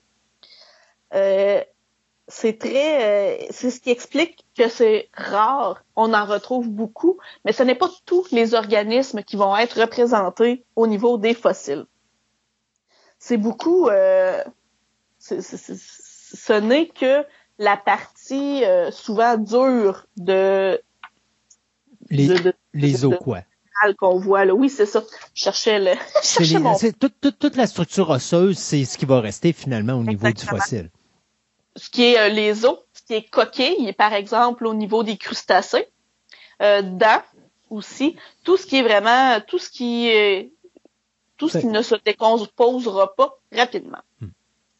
Donc, avoir un fossile de plante, c'est quand même assez difficile parce que la plante n'a pas de structure solide. Ce qui fait que c'est assez, on n'aura pas une grande représentativité au niveau de ce qui est plante. On va en avoir beaucoup plus au niveau de ce qui est euh, animaux. Oui, on en a pareil au niveau des plantes parce qu'il existe certains cas particuliers que bon, la boue est allée dessus, il n'y a pas eu d'air, donc on a réussi à faire fossiliser quand même quelque chose euh, de, de mou. Je sais que c'est drôle d'utiliser ce mot-là, mais c'est vraiment ça, c'est la partie molle ou la partie dure de, de, l'espèce. On peut, par exemple, aussi retrouver des os, des, pas des des œufs, pardon, la partie euh, extérieure de la coquille d'œuf va se fossiliser, mais ce qui est à l'intérieur, c'est mou, donc ça ne se fossilisera pas. Euh, et en plus, il y a que, comme je disais tantôt, 0.01 à 0.1% des espèces qui, qui peuvent être fossilisées. Et de ce pourcentage-là, c'est encore un plus petit pourcentage qui arrive jusqu'à nous. Parce que pour qu'on le trouve, il faut qu'il soit relativement à la surface de la Terre. Parce qu'on ne peut pas creuser euh, des mètres et retrouver des fossiles. Souvent, c'est quand ça devient euh, un affleurement rocheux et que là, euh, on voit la roche qui se casse et qu'on voit les fossiles. Ou quand on fouille ou qu'on creuse, là, on peut retrouver certains fossiles. Mais si on a à forer plusieurs mètres dans la roche, il y a très peu de chances qu'on retrouve euh, ces fossiles-là. Et euh, en plus, tout ce qui est espèces d'oiseaux, euh, c'est assez difficile d'en retrouver. De un, leurs os sont tellement minuscules que ça se décompose rapidement. Ils ne sont faits que de plumes et de viande, ou presque. Et, bon, ils volent, donc, question euh, glissement de terrain, c'est rare qu'ils vont être euh, pris à l'intérieur de ça. Mais c'est déjà arrivé. C'est déjà arrivé. Parce que sinon, on n'aurait pas, exemple, l'archéoptérix, qui est le fameux dinosaure volant avec des plumes. Mhm. pas le ptérodactyle, mais ça ça en est un autre. Et on en a des fossiles de ça. Donc, ça l'arrive. Mais il y en a peut-être un paquet d'autres sortes d'oiseaux préhistoriques qu'on n'a même pas idée de son existence. Parce qu'on n'a rien trouvé de, fossil, de fossilisé d'eux autres. Exactement. Donc, on peut penser que la diversité des espèces de l'époque est beaucoup plus grande que ce qu'on trouve. Moi, j'imagine, excuse-moi de te couper, mais j'imagine la première personne qui a trouvé un fossile d'une créature préhistorique, comment qu'il fait pour savoir que c'est une créature préhistorique. Comment il fait pour remonter puis se dire, OK, cette créature-là a vécu dans la période de temps à temps? Eh bien, en fait, à la base, euh, on parlait, on, parlait de, euh, de géants, de cyclopes, de souvent dans les euh, dans les anciennes histoires, la construction des personnes étranges de ces histoires-là est issue de découvertes de fossiles, par exemple. si tu trouves un ce qu'on pourrait dire un fémur, en parenthèse, qui est plus grand que toi, ben, si tu compares avec ton propre fémur, tu dis, ça y est, je viens de découvrir un géant. T'étais pas au début, euh, on pouvait pas dater les découvertes de façon précise. C'est euh, suite à plusieurs découvertes et plusieurs découvertes associé à ces découvertes-là. Ce que je veux dire par là, c'est que si dans le sol, euh, le phénomène de stratigraphie, là, ce qui est le plus profond et plus vieux, ben, là, tu es capable de réussir à dater certains éléments ben, par datation relative. Donc, ce qui est plus profond et plus vieux. Donc, si tu es capable de, dater quelque chose qui est très vieux, ben tu sais que ce que tu as découvert sur le dessus est plus récent. Et plus que tu fais de découvertes et plus que tu es capable de croiser de découvertes, à ce moment-là, tu es capable de réussir à faire une datation relative. Et avec les années, les fossiles sont devenus des éléments de référence de datation relative. Car à force d'en trouver, parce qu'on a souvent, comme je vous expliquais, c'est un peu les mêmes types de fossiles qui se retrouvent un peu partout. Donc, on était capable de faire des, euh, des, des, des, des, euh, des, lignes de, de temps, si je peux dire, avec les types de fossiles. Donc, ça nous a permis vraiment de classer euh, les choses euh, à l'intérieur de cette ligne de temps-là. Et ce n'est que par datation relative. Hmm. Les types de fossiles. On a un, deux, trois, quatre, cinq types de fossiles différents. On a le, premier qui porte un nom, j'ai toujours trouvé ça drôle, l'ichnofossile. En fait, c'est les traces d'activité biologique fossilisée. Qu'est-ce que ça veut dire? Euh, on a retrouvé, par exemple, une patte, une piste, pas une patte, mais euh, la, la, la, piste d'un dinosaure, tu sais, comme un chien quand ça marche, là, ça laisse des pistes. Eh bien, ça a pu se fossiliser parce qu'il y a eu une coulée de boue par-dessus. Donc, ce qu'on retrouve, c'est la trace de ça.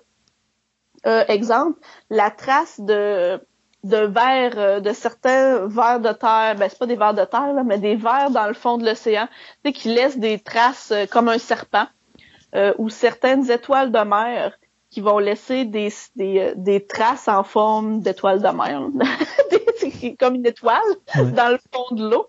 Et ce n'est pas l'animal ou le, le, le, le reste de l'animal qu'on retrouve, mais c'est vraiment les traces de son activité. Euh, ou encore un terrier. On peut retrouver parce que quand il y a eu souvent quand il y a une coulée de boue et que c'est fossilisé, ça fossilise tout ce qu'il y a dans cet espace-là.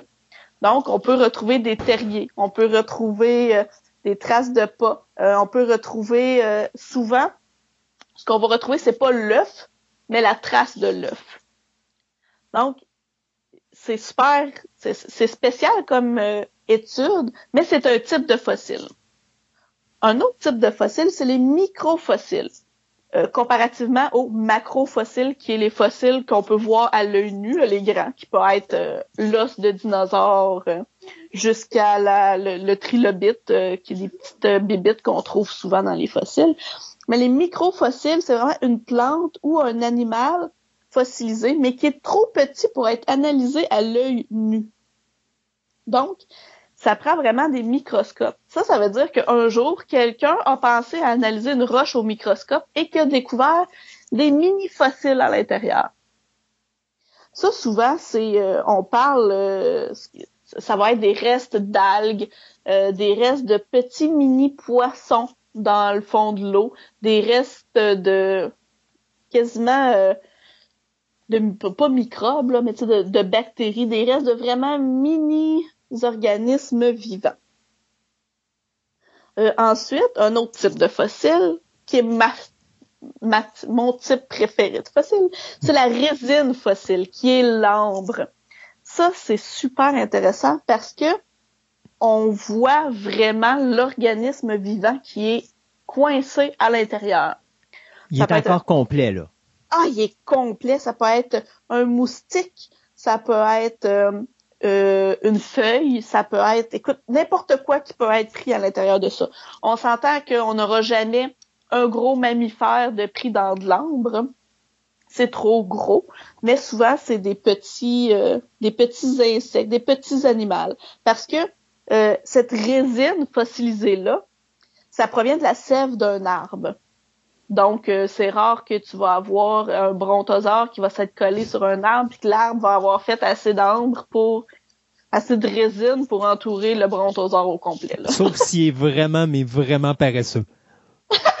il faut qu'il soit paresseux longtemps, puis il faut que l'arbre produise la résine rapidement. Parce qu'on se rappelle, tantôt, j'ai dit que si on veut faire de la fossilisation, il faut que l'organisme soit enterré rapidement. Parce que sinon, ça va être le phénomène naturel de décomposition va, va se passer, puis il n'y aura pas de fossilisation. Et le dernier, euh, le, le, le, il reste deux types de fossiles. Le fossile vivant. Ça, j'ai toujours trouvé ça un peu étrange comme type de fossile. C'est une espèce vivante qui représente des ressemblances morphologiques avec des fossiles retrouvés. Souvent, ça va être des, euh, des crustacés. Là. Euh, où est-ce que qui sont à l'intérieur d'une coquille, euh, comme en spirale, exemple, Mhm. comme euh, le Nautilus. Ça, le nom, le Nautil. Ouais, c'est ça, le Nautil.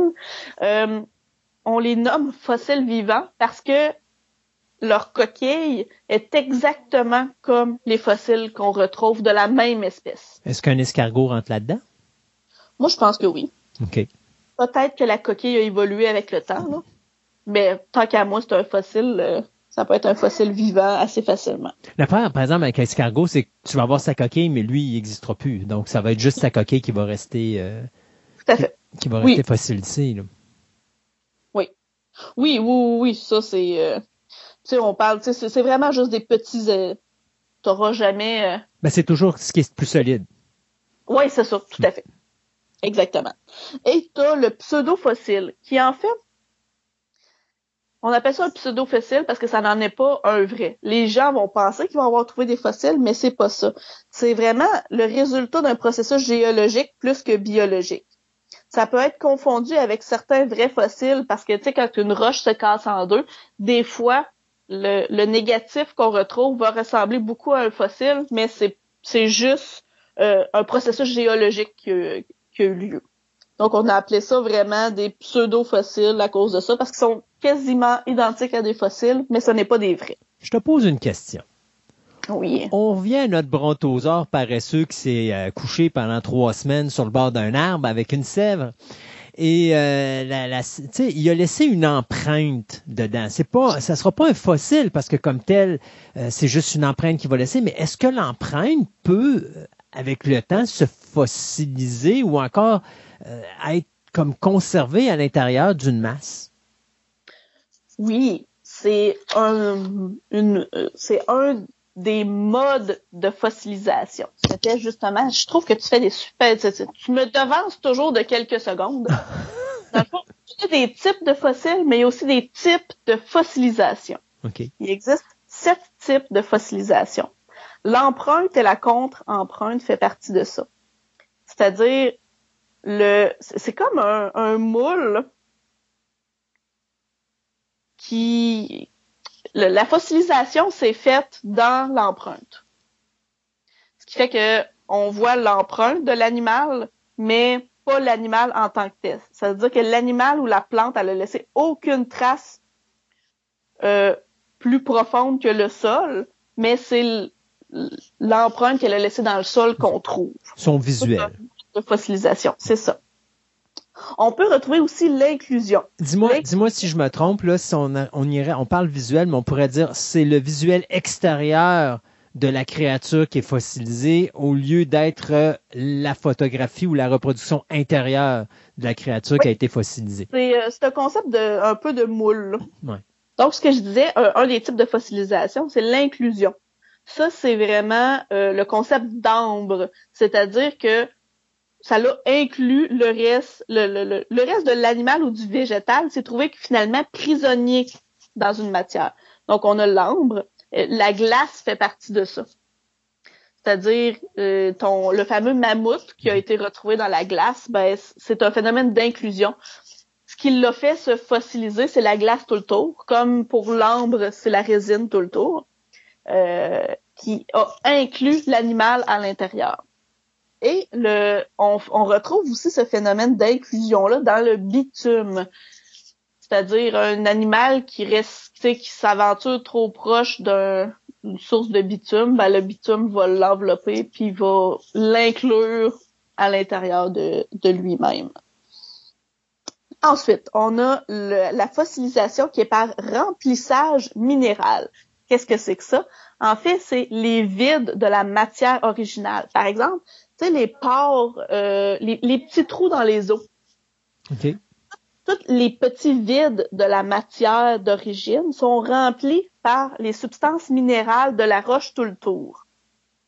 Sais, parce que là, on s'entend, il y a eu euh, bon euh, un dépôt sédimentaire par-dessus et à l'intérieur du dépôt sédimentaire, il y a des minéraux et les minéraux s'incrustent à l'intérieur de tous les petits trous de la matière originale.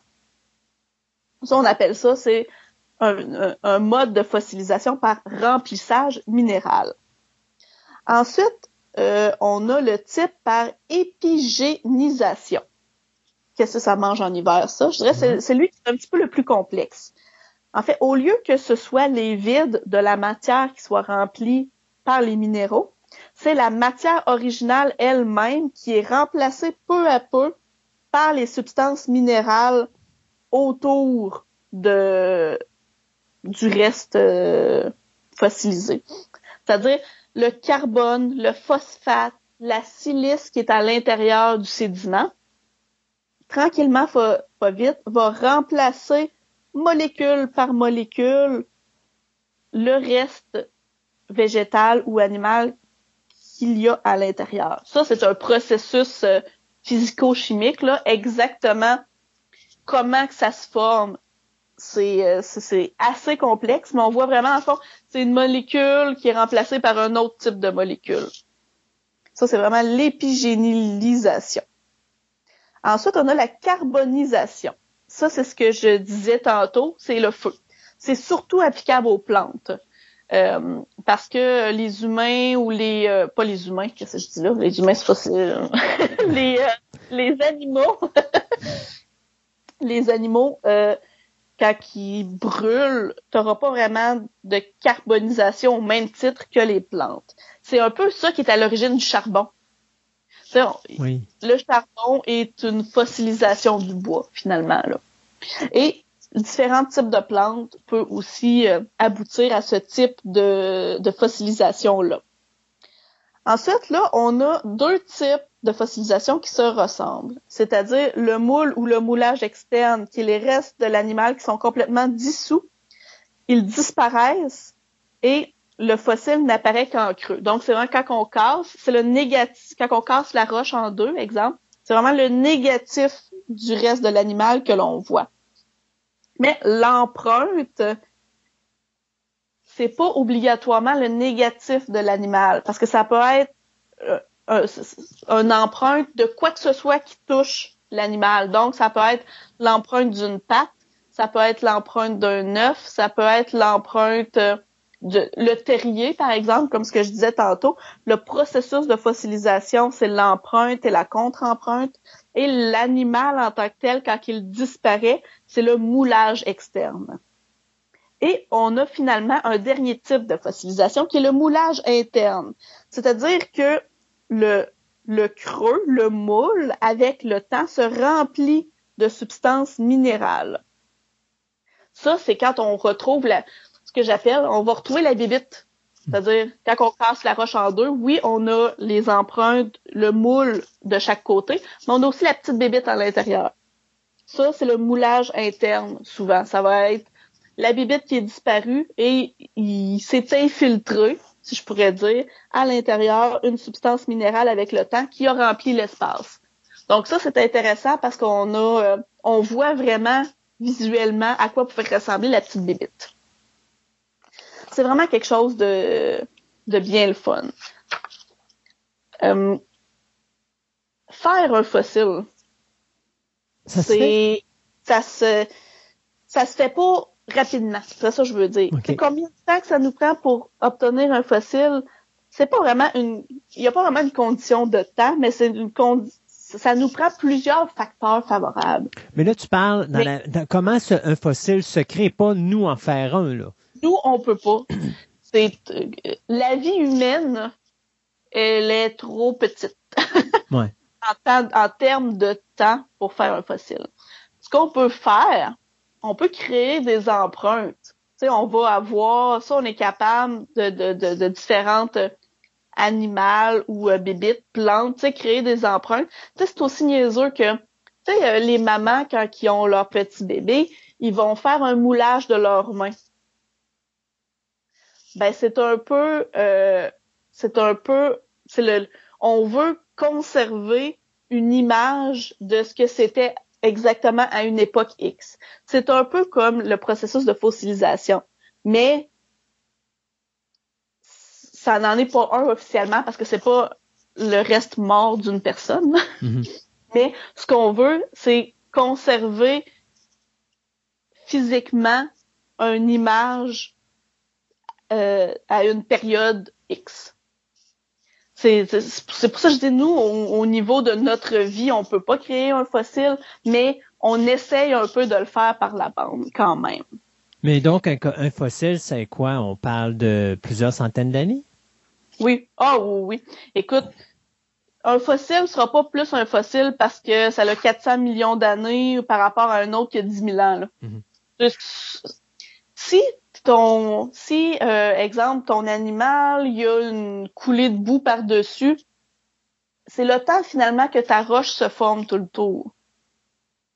Ça peut être quelques centaines d'années, comme des 10 000 ans, comme beaucoup plus que ça. Parce que ça prend de la pression, ça prend quand même quelques facteurs pour que ta, ton sédiment se transforme en roche. C'est ce temps-là, finalement, qu'on a besoin. Puis comme je disais, pourquoi le volcan, ça fonctionne pas? Là, c'est parce que c'est chaud, souvent, puis ça va brûler les restes. Mhm. Mais tu vois, je dis ça, mais Pompéi est un exemple de fossilisation quand même. Oui, effectivement où là, on a trouvé les gens, puis dis-moi si je me trompe, mais je pense qu'on a trouvé des gens qui étaient encore dans la pause où est-ce qu'ils se faisaient ramasser par la lave?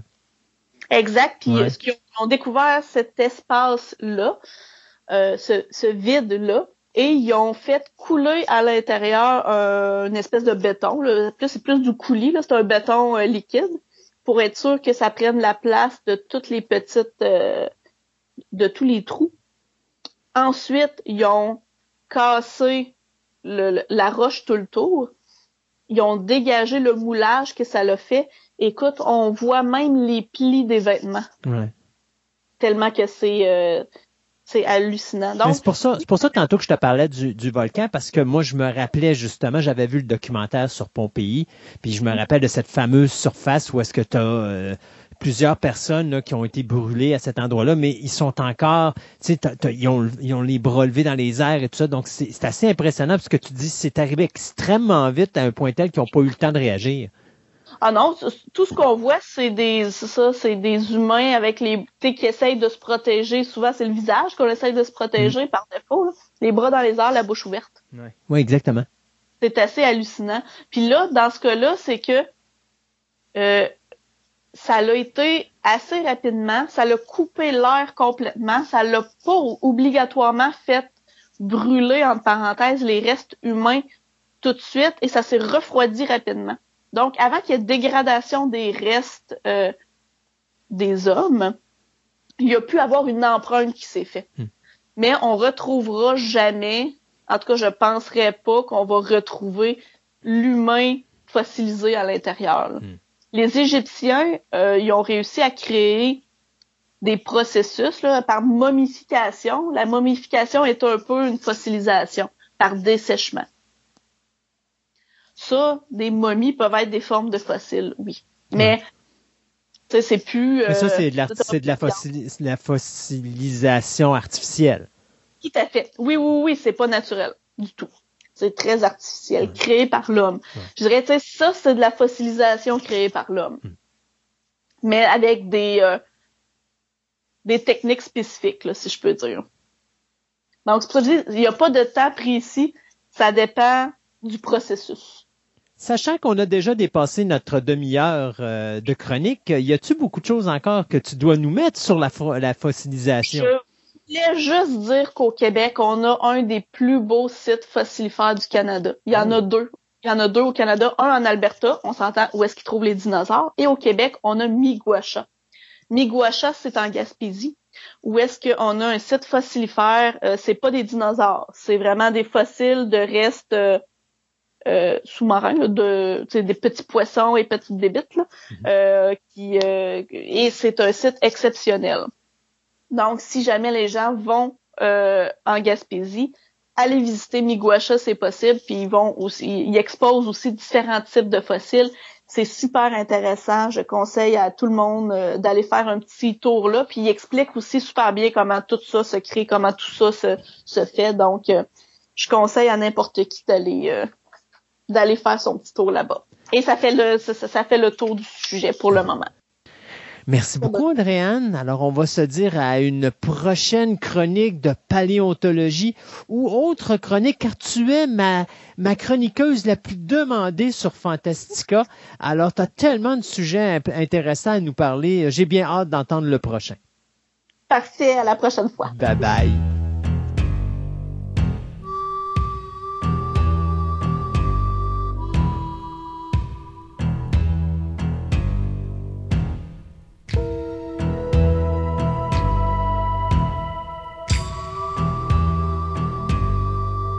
Sommes rendus à cette chronique formerly known à ce table ronde. Et Sébastien, tu vas nous parler de ce qu'on a mis sur Twitter.